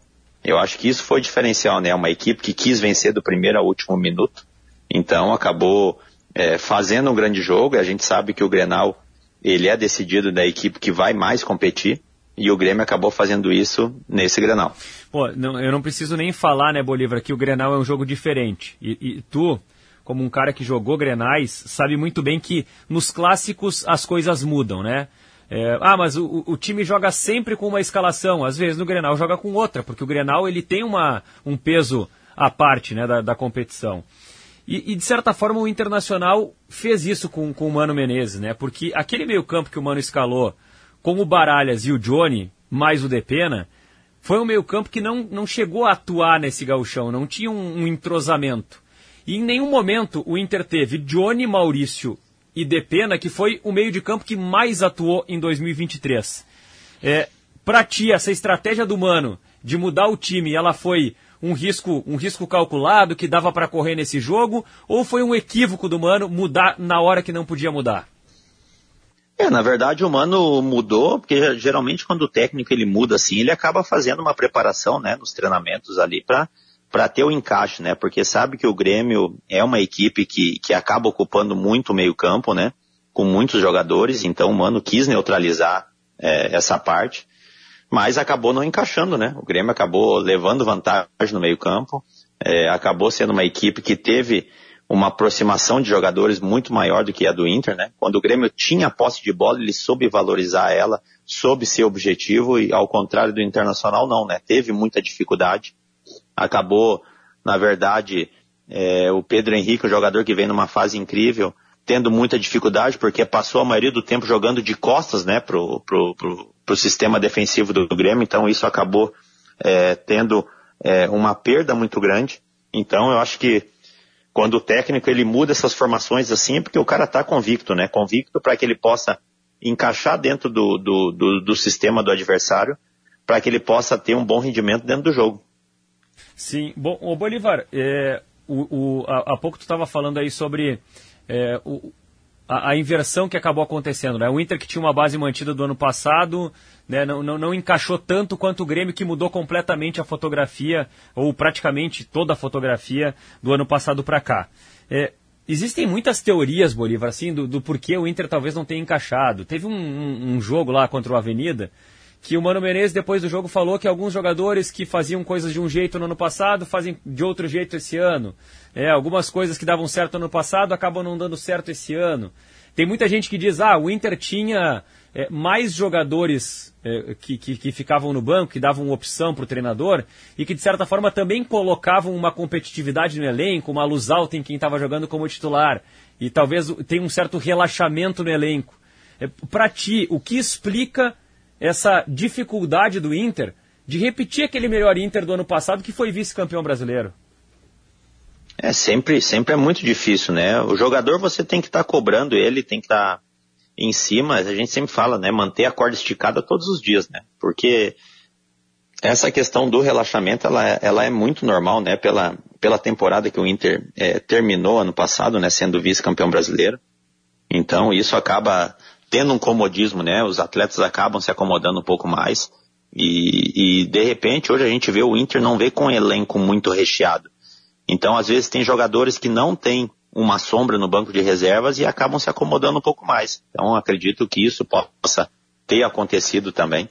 Mas eu acho que o Mano é um cara muito experiente, o Mano sabe é, aonde tem que atacar né, nesses pontos cruciais para que isso não aconteça até porque é, o Inter está muito tempo sem ganhar um campeonato gaúcho, e eu acho que o primeiro objetivo do clube esse ano tem que pensar no campeonato gaúcho, tem que ter uma valorização nesse, nesse, nessa competição, para que aí sim você consiga novamente trilhar caminhos de vitórias, de títulos, e aí sim automaticamente a equipe ela vai ao natural, né? ela vai a modo cruzeiro, porque é, você já conquista título e os jogadores já têm a confiança diferente do que tem no início de uma temporada. O Inter, o Inter contratou o John, que o que tudo indica vai estrear agora na última rodada, né, o goleiro que veio do Santos. Contratou o Baralhas, contratou o Mário Fernandes e por último agora inscrito no gauchão o Luiz Adriano. É, e, e, e, tem ainda, né, Bolívar, pô, o, Arangues que vai, vai chegar no meio da temporada, o Inter até tenta acelerar esse, esse negócio. Tem o Valência que a gente tem informação de que tem um pré-contrato com o Inter e algumas outras peças que o Inter está tentando. É, pensando nos caras que já estão aí, né, o elenco que tinha, mais os quatro jogadores que eu citei aqui. Tu acredita que esse é um elenco suficiente para brigar, brigar pelo título do Gauchão contra o Grêmio, para brigar pela primeira fase da, da, da, da Libertadores, para brigar pelas primeiras partidas do Campeonato Brasileiro? Ou o Inter deveria ter se apressado mais nas contratações? É, eu acho que eu acho que com esses nomes que você falou, né, principalmente é, esses últimos vão ser nomes que vão vão estar no segundo semestre, né? Eu acho que é, e isso é fundamental, né? Eu acho que os jogadores que são contratados eles acabam é, é tendo um tempo de adaptação, né? E isso é, gera tempo, isso dificulta para o técnico e os jogos eles eles eles não esperam, né? você joga meio de semana, joga final de semana. Então tem que ter uma, uma, uma adaptação meia, meia precoce. Eu acho que o Inter com esses nomes para o segundo semestre eu acho que é fundamental. Mas tem, tem um nome que, que, que, que atuou muito, que está fazendo muita falta, né? E eu conheço muito bem, que é o Gabriel, porque o Inter não tem um, um, um, jogador com a característica dele de marcação, né? Um jogador mais agressivo, um primeiro volante. Então acho que o Inter vem pecando com isso, né? Eu acho que vem sentindo falta do Gabriel, porque é um jogador que que já estava é, é, tendo uma liderança sobre o grupo, era um jogador que por vezes era capitão da equipe. Eu acho que é, esse jogador é um jogador que vem fazendo falta aí pro Inter. Pô, interessante, é interessante fazer um comparativo, Bolívar, desse momento que o Inter vive agora com o momento que tu acabou chegando no clube lá em 2002 para 2003, né? O, foi, foi, acho que foi começo de 2003 que tu chegou no, no Internacional, né? Isso, foi no segundo semestre de 2003. No segundo né? semestre de 2003. É, o, o, o, Inter agora não ganha o gauchão é, desde 2016. O Inter não ganha um título internacional, ou título nacional, desde 2011. E, e, e muito se questiona, pô, qual, qual é o caminho para que o Inter volte a ter essas conquistas, para que o Inter volte a buscar esses títulos. Lá em 2003, de certa forma, Bolívar, começava também um trabalho, uma reconstrução do Inter, que conquistaria tudo que conquistou nesses anos 2000, né? E, e tu fez parte desse, desse começo até as glórias, digamos assim, né? O, o que que tu acha que falta para o Inter para virar essa chave que parece que reluta em acontecer? Olha, é muito difícil. Eu, e a gente sempre conversa né, com, com amigos, com pessoas próximas. Eu acho que uma das coisas que aquele elenco, estou é, falando da minha geração, ela se marcou muito vitoriosa foi pelo fato de, de, de, manter, de manter um elenco por muito tempo junto, né? E, e a gente sabe que isso faz uma diferença muito grande. E o Inter conseguiu fazer isso de um ano para o outro. Conseguiu fazer isso do ano passado para cá. Eu acho que isso já é um ponto positivo. E você ter líderes dentro do elenco, né? Eu acho que isso é fundamental pela cobrança, porque a cobrança ela não pode ser uma cobrança só de comissão técnica, só de diretores, ela tem que ser uma cobrança é, é, de dentro do grupo, né? Os jogadores se olharem, se cobrarem, de ver o que que não está fazendo, como a gente comentou na, na, pergunta anterior, o que o que que tá, tá, foi feito no, no ano passado que deu resultado, que esse ano não está fazendo. Então são coisas que que os jogadores têm que se cobrar para que eles possam ter uma resposta dentro de campo. Eu acho que isso foi o que marcou muito a nossa geração, né? Eram muitos líderes juntos e esses líderes eles acabavam é, tendo uma, uma postura como essa para que pudesse ter um time vitorioso como foi o nosso. Pois é, é, é, é curioso, Boleiro, porque assim, ó, quem, quem, acompanhou a tua trajetória no Internacional, né, o, o, perfil de liderança, o perfil de jogador, é, e até, poxa, eu poderia citar tantos outros que passaram pelo Inter nesses anos 2000, né? E, e nessa virada de, de, de, século aí, depois que o Inter acabou conquistando tudo que conquistou, né? É, a, a, gente imagina como estaria o Bolívar nesse momento dentro do elenco do Internacional. E, e me corrija se eu estiver errado, Bolívar, mas tu estaria indignado, estaria assim, inquieto, estaria é, tentando de tudo para tentar mudar alguma coisa, fazer alguma coisa diferente, cobrar o companheiro, enfim, é, é, como seria o? Bolívar nesse momento lá dentro do Inter?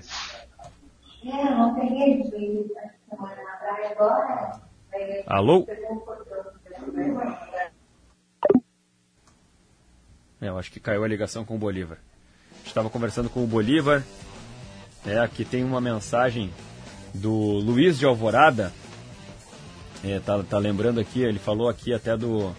Tava falando sobre a liderança e o perfil do Bolívar e ele tava lembrando também o Fernandão, que claro, foi um jogador que depois fez parte daquele internacional que ganhou tudo, né?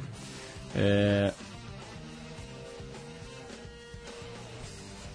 Voltou o Bolívar?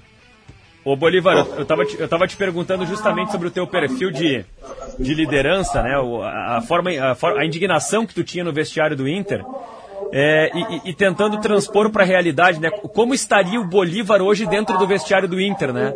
Tentando cobrar o companheiro, tentando, tentando sacudir de alguma forma para que o Inter reagisse, né? E, e, e, claro que o Inter deve ter jogadores que fazem isso, mas às vezes parece que está faltando também um pouco essa indignação, né?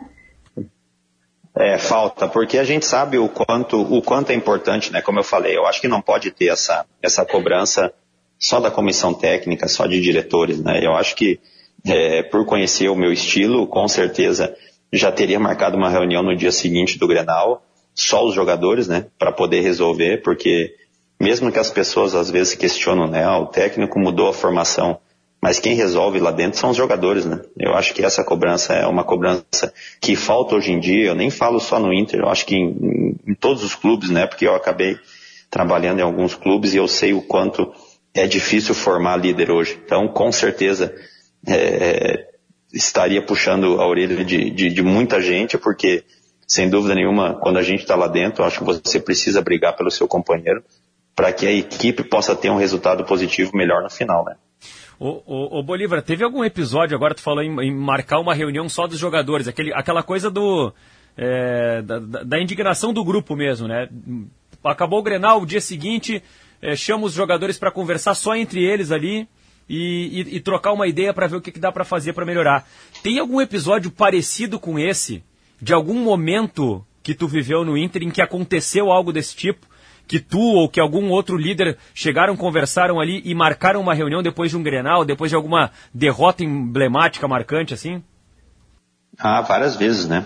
A gente fazia muito isso. Uh, na verdade, lembro 2006 e 2010, né, na perda do Campeonato Gaúcho, a gente cobrava muito, né? A gente marcava reunião e, na verdade, é, a gente só se olhava e já sabia o que ia acontecer, entendeu? Então a gente já sabia que precisava é, é, conversar e às vezes uma conversa, uma reunião como essa, ela é melhor que um treinamento, né? Então a gente sempre costumava a conversar, pedia para a comissão técnica para estar só os jogadores para poder resolver isso e a gente acabava resolvendo tudo ali, deixava tudo que tinha para deixar ali no, né, nessa reunião para que quando começasse novamente os treinamentos a gente já sabia o que tinha que ser feito. Então 2006 e 2010 depois da, da perda da perda do estadual foram momentos que a gente acabou fazendo isso e foram momentos que a gente conquistou as duas Libertadores, né? Ah, interessante. Depois daquele, depois daquele empate no Beira-Rio lá, aquele gol do, do, do Pedro Júnior, teve essa conversa, essa reunião e para mudar esse rumo, digamos assim. E, e essa, essa era uma conversa dos jogadores. Por exemplo, o Abel não participou dessa conversa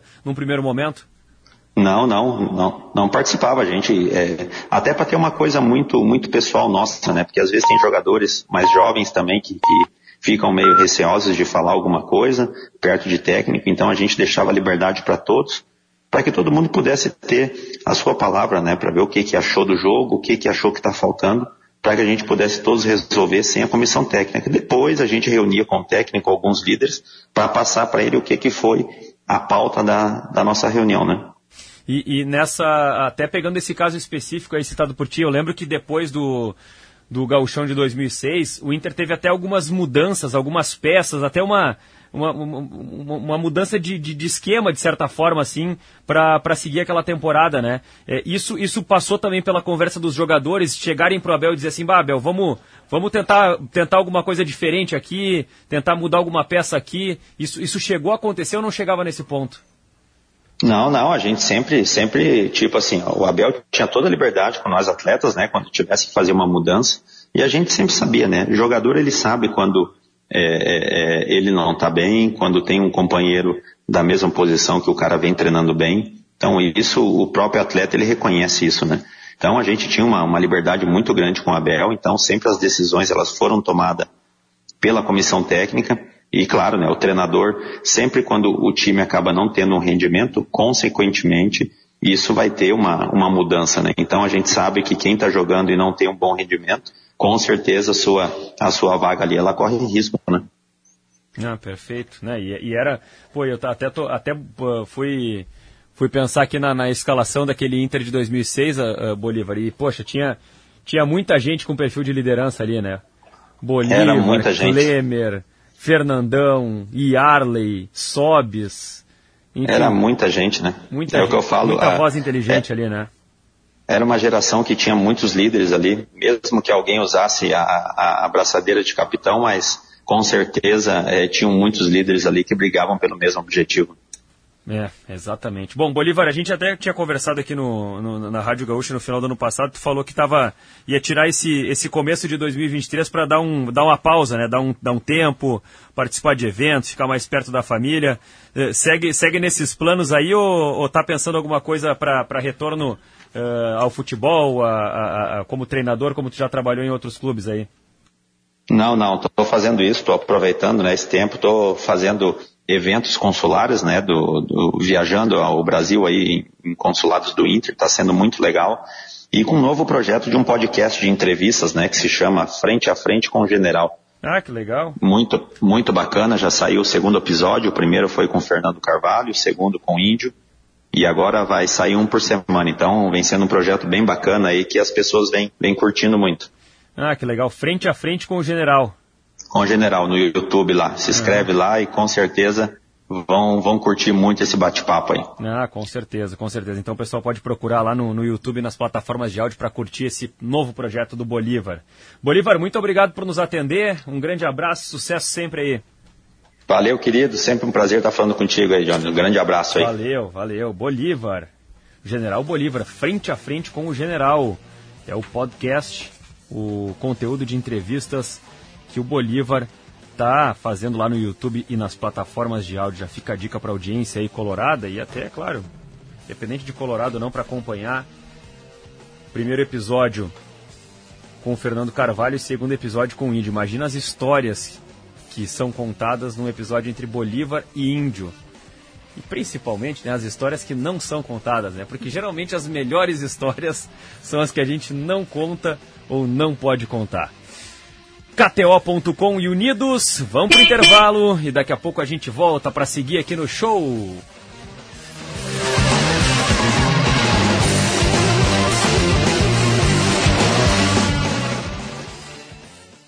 Opa, tudo bom, guri? Tu é aquele que tá em busca de diversão, acompanha tudo que é esporte, gosta de dar palpite e ainda não se registrou na Kate O. Ah, mas daí tu tá de brincadeira com a minha cara. Bom, mas como eu sou gente boa, eu tenho uma ótima pra ti, KTO.com.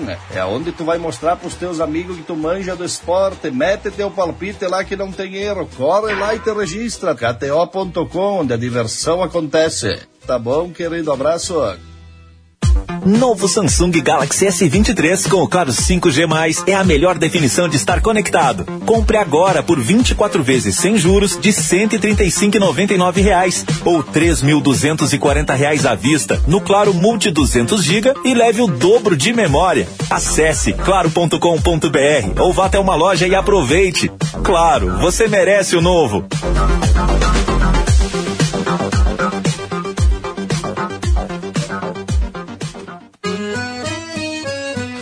Dizer que a Lojas Quero Quero agora é uma loja infinita que tem de tudo pra construir e decorar como eu quero.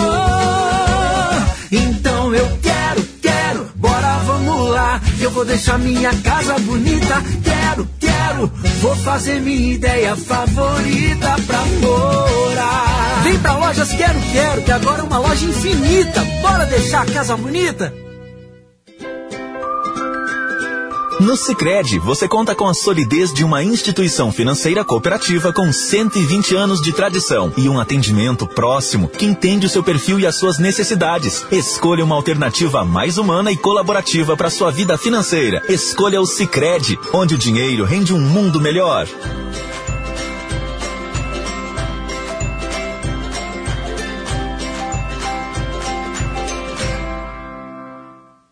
Na feijoada tem que ter carinho. Churrasco bom tem que ser feito com amor. Seu paladar merece cuidado. Tem que ter qualidade e sabor. Tem que ter talha na sua vida. Na sua mesa, no coração. Carne suína tem que ser talha. É mais prazer na sua refeição. Dália Alimentos. Tem que ter Dália na sua vida.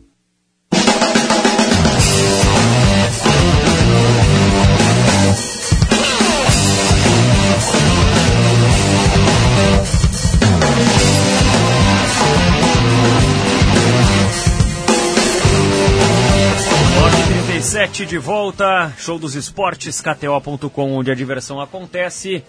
E unidos, a Casa da Volks, na Ipiranga, pertinho da PUC. Valéria Possamay, tem mais jogo rolando, mais jogo começando na noite de futebol, na noite de Copa do Brasil. É, nós temos, chegando aos seis minutos do primeiro tempo, Santos e o Igatu da, jogando na Vila Belmiro, segunda fase da Copa do Brasil, jogo único. Essa partida que não tem a presença de torcedores, porque o Santos cumpre uma, uma punição em virtude das confusões na Copa do Brasil do ano passado contra o Corinthians. E o Santos Todair, né, que está fora das fases decisivas do Campeonato Paulista, agora tem a Copa do Brasil justamente pela frente e tenta esta classificação. Terminou há pouco em São Januário, o Vasco venceu o Bangu por 2 a 0 durante a entrevista do Bolívar. O Pedro Raul ampliou a vantagem do Vasco, que agora vai enfrentar o Flamengo na próxima fase. E aí tem a vantagem do, do empate nas semifinais, e inclusive o segundo jogo é em São Januário. E também na outra semifinal nós teremos o, o, Fluminense contra o Volta Redonda, primeiro jogo com o mando do Volta Redonda e a partida decisiva com o mando do Fluminense. E a gente havia destacado também, que terminou anteriormente, pela Copa Libertadores da América, o Fortaleza perdeu em casa para o Cerro Portenho 1 a 0 no Castelão. É a terceira fase da Libertadores, jogos de ida, e agora o Fortaleza na próxima semana vai tentar a sua classificação diante do Cerro Portenho, precisando necessariamente de uma vitória. Muito bem, Valéria Possamay. Daqui a pouco a gente fala mais sobre a rodada do final de semana do Campeonato Gaúcho com a Valéria aqui na nossa central de esportes. KTO.com e Unidos, fazendo a parceria do Show dos Esportes. E tem convidado na linha, trocou a trilha, tem convidado para falar aqui no Show dos Esportes, comentarista da Rádio Tupi do Rio de Janeiro, Heraldo Leite. Fala, Heraldo, boa noite. Boa noite, Jory. Boa noite, amigos da Gaúcha. Prazer estar com vocês. Prazer é nosso, prazer é nosso. Pô, Heraldo, a gente conversou hoje à tarde aqui, conversei com as, as gurias da produção do Show dos Esportes, a Valéria e a Camila é, que a gente precisava colocar alguém no ar para ajudar a explicar o que está acontecendo com o Flamengo, porque eu confesso, Heraldo, que eu ainda estou com dificuldade de entender, viu? É, nós também aqui, Diori, porque tudo que você pode imaginar que pudesse ser feito, eu acho que o técnico tentou. Ele é o grande culpado, sem dúvida. Ele é o responsável pela arrumação do time. É ele que tem que dar padrão de jogo ao time. Mas o Vitor Pereira já fez todas as formações possíveis e talvez até por isso, por mudar muito, ele esteja é, é, tropeçando né, nos resultados. E sempre a mesma, a, a mesma desculpa, a mesma, é, a mesma explicação. Estamos no caminho certo, só faltam os resultados. Caramba, se, se faltam os resultados é porque não está no caminho certo, falta né? Falta tudo, Ele então, praticamente. falta tudo, né? Ele acha que o trabalho está sendo feito com competência, com empenho pelos jogadores, que todos eh, se dedicam muito nos treinamentos, mas na hora do jogo o adversário tem sido melhor.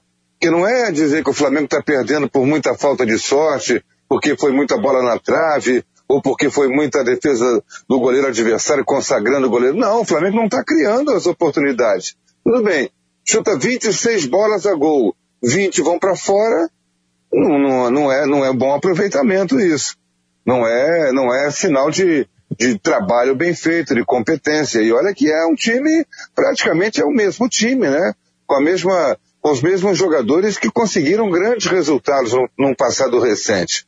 Meio de campo do Flamengo perdeu o João Gomes, que vamos dizer, vamos combinar, não é pro, propriamente um, um supra-sumo, né? Ele é apenas uma boa revelação do Flamengo, um jogador de marcação, não é um virtuoso jogador, não se compara ao Arrascaeta. Se o Flamengo tivesse perdido a Arrascaeta, Everton Ribeiro, tivesse perdido o Gabigol, mas não.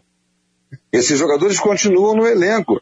E o Flamengo se reforçou, entre aspas, com o Vidal, que veio com fama de grande jogador, que ele sempre foi, né, por onde jogou, jogador de seleção chilena, jogador de Copa do Mundo, jogador de grandes torneios internacionais, de grandes jogos internacionais europeus, mas não conseguiu se adequar ao time do Flamengo, se adaptar ao estilo de jogo do time do Flamengo.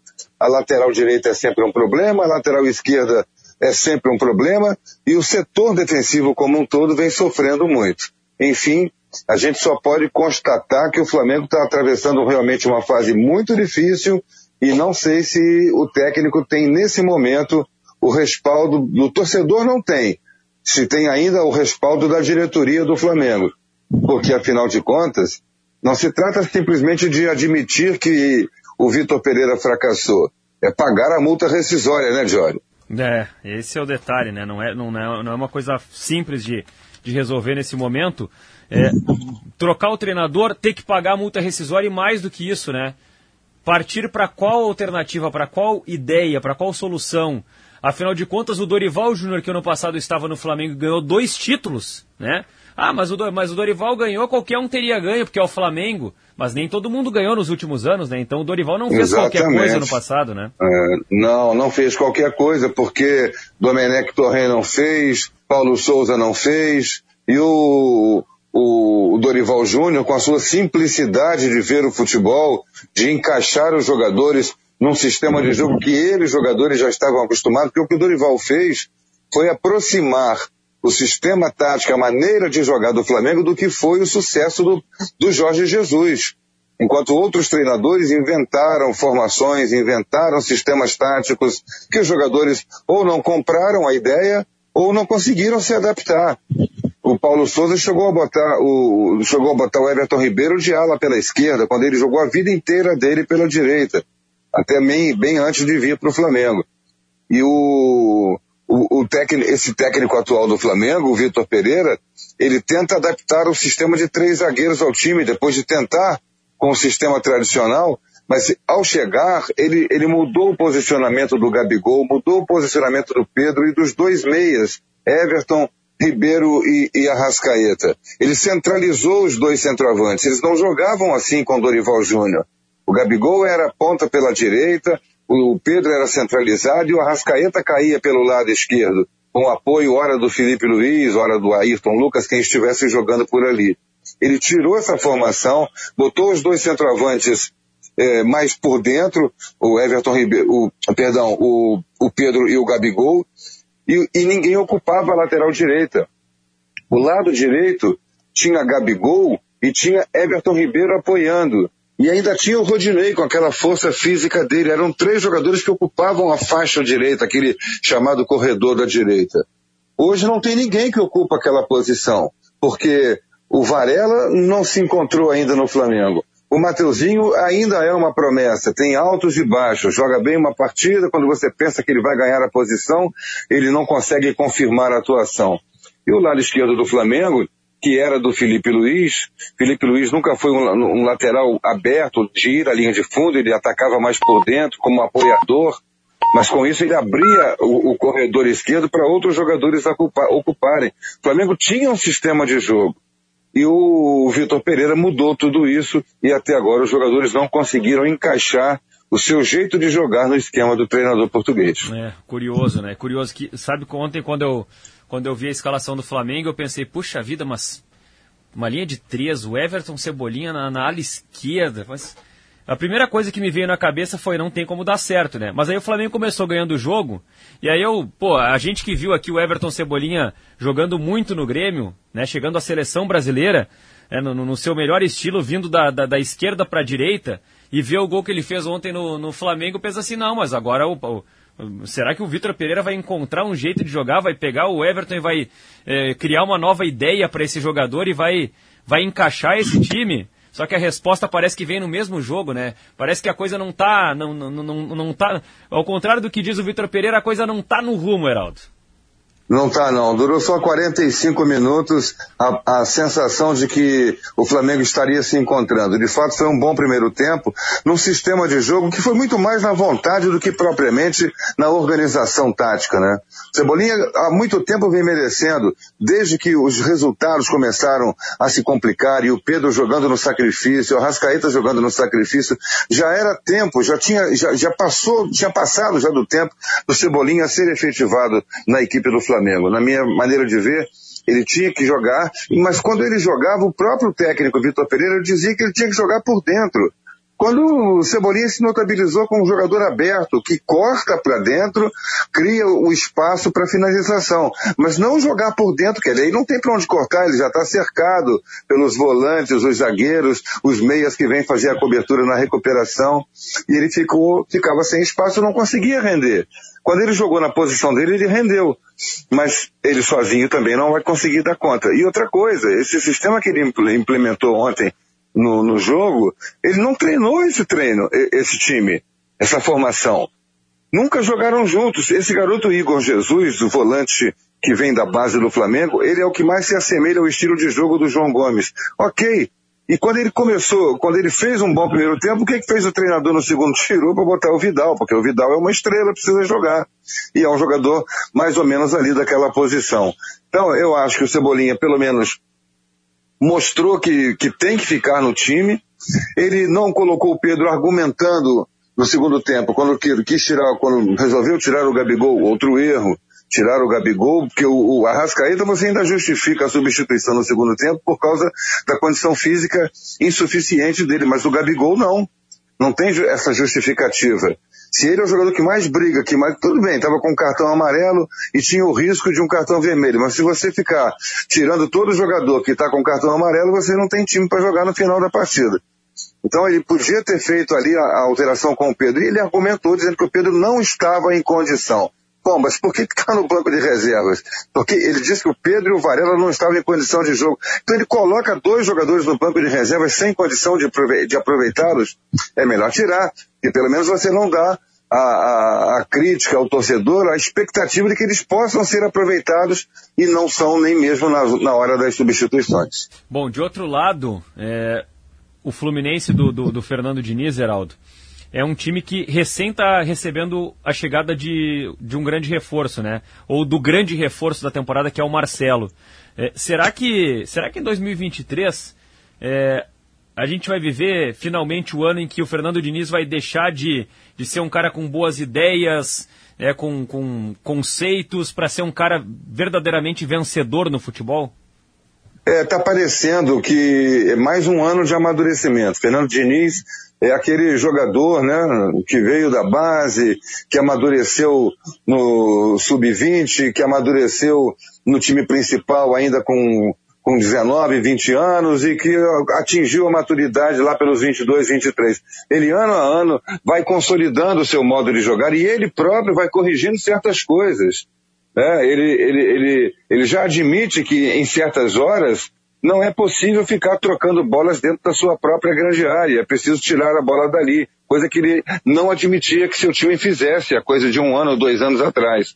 Então ele está amadurecendo o seu jeito de ver o jogo, de, de colocar o seu time, e o time dele joga bonito e joga ofensivamente. Quando não joga ofensivamente, ele faz trocas, como tirar um zagueiro e trazer para a zaga um, um, volante como o André, porque melhora a saída de bola do time, e não se importa de correr o risco de uma bola alta cruzada na área, ter apenas um zagueiro de ofício para cortar. Ele arrisca. O Fernando Diniz tem, sobretudo, como virtude o arriscar no futebol não teme a surpresa que possa sofrer o infortúnio de um jogador, uma jogada mal executada na defesa, que possa até provocar uma derrota. Ele acha que isso é do jogo, e se você não arriscar. E aí, no, no fim das contas, a gente imagina, na vida, se a gente não arriscar alguma coisa, não sai nem de casa, né, Johnny? Fica é, dentro de casa para não arriscar ser atropelado ali na esquina ou ser assaltado por um incauto. Então ele é, é desses que arriscam e está fazendo realmente um grande trabalho e recebendo peças, trazendo peças. Esse Pirani que o Fluminense trouxe há uma semana e ontem fez o gol da vitória, foi jogador dele com 18 anos no Santos. Agora com 20 para 21, ele sabe o que tirar do jogador. E ele ontem, ao entrar no jogo, ele mudou a maneira de jogar do Fluminense. Um jovem, porque o, o Diniz conhece o jogador e sabe o que tirar dele. Vem o Marcelo, chegou, vai ser apresentado numa grande festa amanhã no Maracanã e vai jogar de lateral esquerdo. Só que ele já achou o lateral esquerdo, improvisando, mas achou que é o Alexander que está jogando muito bem, outro garoto formado na base e que jogou o Sul-Americano Sub-20, provavelmente será convocado para o Ramon para o Mundial Sub-20, mas vai chegar o Marcelo, com pompa e circunstância, com toda a sua categoria, com toda a sua experiência, e certamente vai dar um ganho excepcional ao time do Fluminense. É, perfeito, perfeito. Heraldo, muito obrigado por nos atender aqui na Rádio Gaúcha. Um grande abraço e qualquer hora a gente te incomoda de novo aí para saber das questões dos clubes do Rio. Ah, legal. Obrigado, Johnny. Um grande abraço para vocês aí. Saudações a todos. Saudações. Heraldo Leite, comentarista da Rádio Tupi do Rio de Janeiro, falando um pouquinho sobre o Flamengo, principalmente sobre o Flamengo, né? Poxa, muito muito curioso o que atravessa o Flamengo com todo o investimento, com todos os jogadores que tem. Vitor Pereira, poxa, o Vitor Pereira era técnico do Corinthians e todo mundo tinha a impressão de que não fazia mais por conta de algumas limitações que tinha o time do Corinthians. E ele até falava em algumas coletivas, né? Olha, tem que jogar desse jeito porque as peças que eu tenho são para jogar desse jeito. É, o, o, Corinthians era cobrado em certos momentos por um futebol que não era tão vistoso, que não era tão ofensivo, tão agressivo. E o argumento era esse, né? Poxa, aí o que, que acontece? Toda aquela polêmica da saída do Corinthians, a sogra do Vitor Pereira, a vinda para o Flamengo, e aí o Vitor Pereira pega um Flamengo com um elenco que todo mundo gostaria de ter as peças que tem o Flamengo e se atrapalha. Esse é o fato até o momento. E o que mais chama a atenção é porque o Flamengo não tinha motivos, né? Pra, pra demi... Não os, os motivos casuais que a gente fala para demitir o técnico, né? Pra, de, pra demitir é. o Dorival. Poderia Se... até não estar tá no, no melhor desempenho, mas né, tinha resultados. Se o Flamengo mantivesse o Dorival, ninguém diria que é um absurdo. Claro. Seria, seria o, o caminho lógico a ser seguido até, né? O Dorival conquistou dois títulos ano passado, Copa do Brasil e Libertadores. E chega no, no, no, no com a temporada já em andamento, é. né? E o Dorival, para mim, tem, tem uma das características, características que é, se torna cada vez mais importante quando a gente fala do, tra do, trabalho dos técnicos, que é a questão da gestão do grupo, é. né? É, a, a, gente viu as declarações do Roger Guedes depois da saída do Vitor Pereira, né? Que, é. que, o ambiente está mais leve. É, e no Flamengo, claro que o Gabigol já disse que está todo mundo com ele, mas saber administrar os egos, né? Os jogadores é, é uma das, das questões assim, que eu vejo com, com maior importância cada vez mais é, no trabalho dos treinadores. É, a gente sabe que o Jorge Jesus era um cara muito duro com os jogadores, né? A gente via às vezes o Jorge Jesus dando bronca dentro de campo Exato. nos jogadores. É, é, Depois que acabava o jogo, muitas isso. vezes, né? É, é um perfil, mas o Jorge Jesus fazia isso e se garantia na forma como tinha ele um armava, respeito, tinha né? respeito. Né, os jogadores compravam isso, assimilavam isso e o Flamengo, pô, o Flamengo foi avassalador naquele período com o Jorge Jesus. É, mas mas acho, que, acho que talvez o grande ponto, né, Valéria, é, sobre o Flamengo é que às vezes se tem uma ideia de que qualquer um vai chegar no Flamengo vai fazer o que quiser com as peças que tem e vai ganhar o natural. É. Só que não, futebol não é assim. Exatamente. Mesmo tendo o elenco do Flamengo, tem que ter um trabalho, tem que ter uma ideia. É, e o Heraldo um comentando, né? Muitas mudanças e o, o, Dorival sendo o cara que mais se aproximou do que era o Flamengo do Jorge Jesus, né? É. Tentando. Imagina o Flamengo ontem. Pô, podia ter ganhado o jogo? Podia. Né? Fez um bom primeiro tempo, saiu na frente e tal.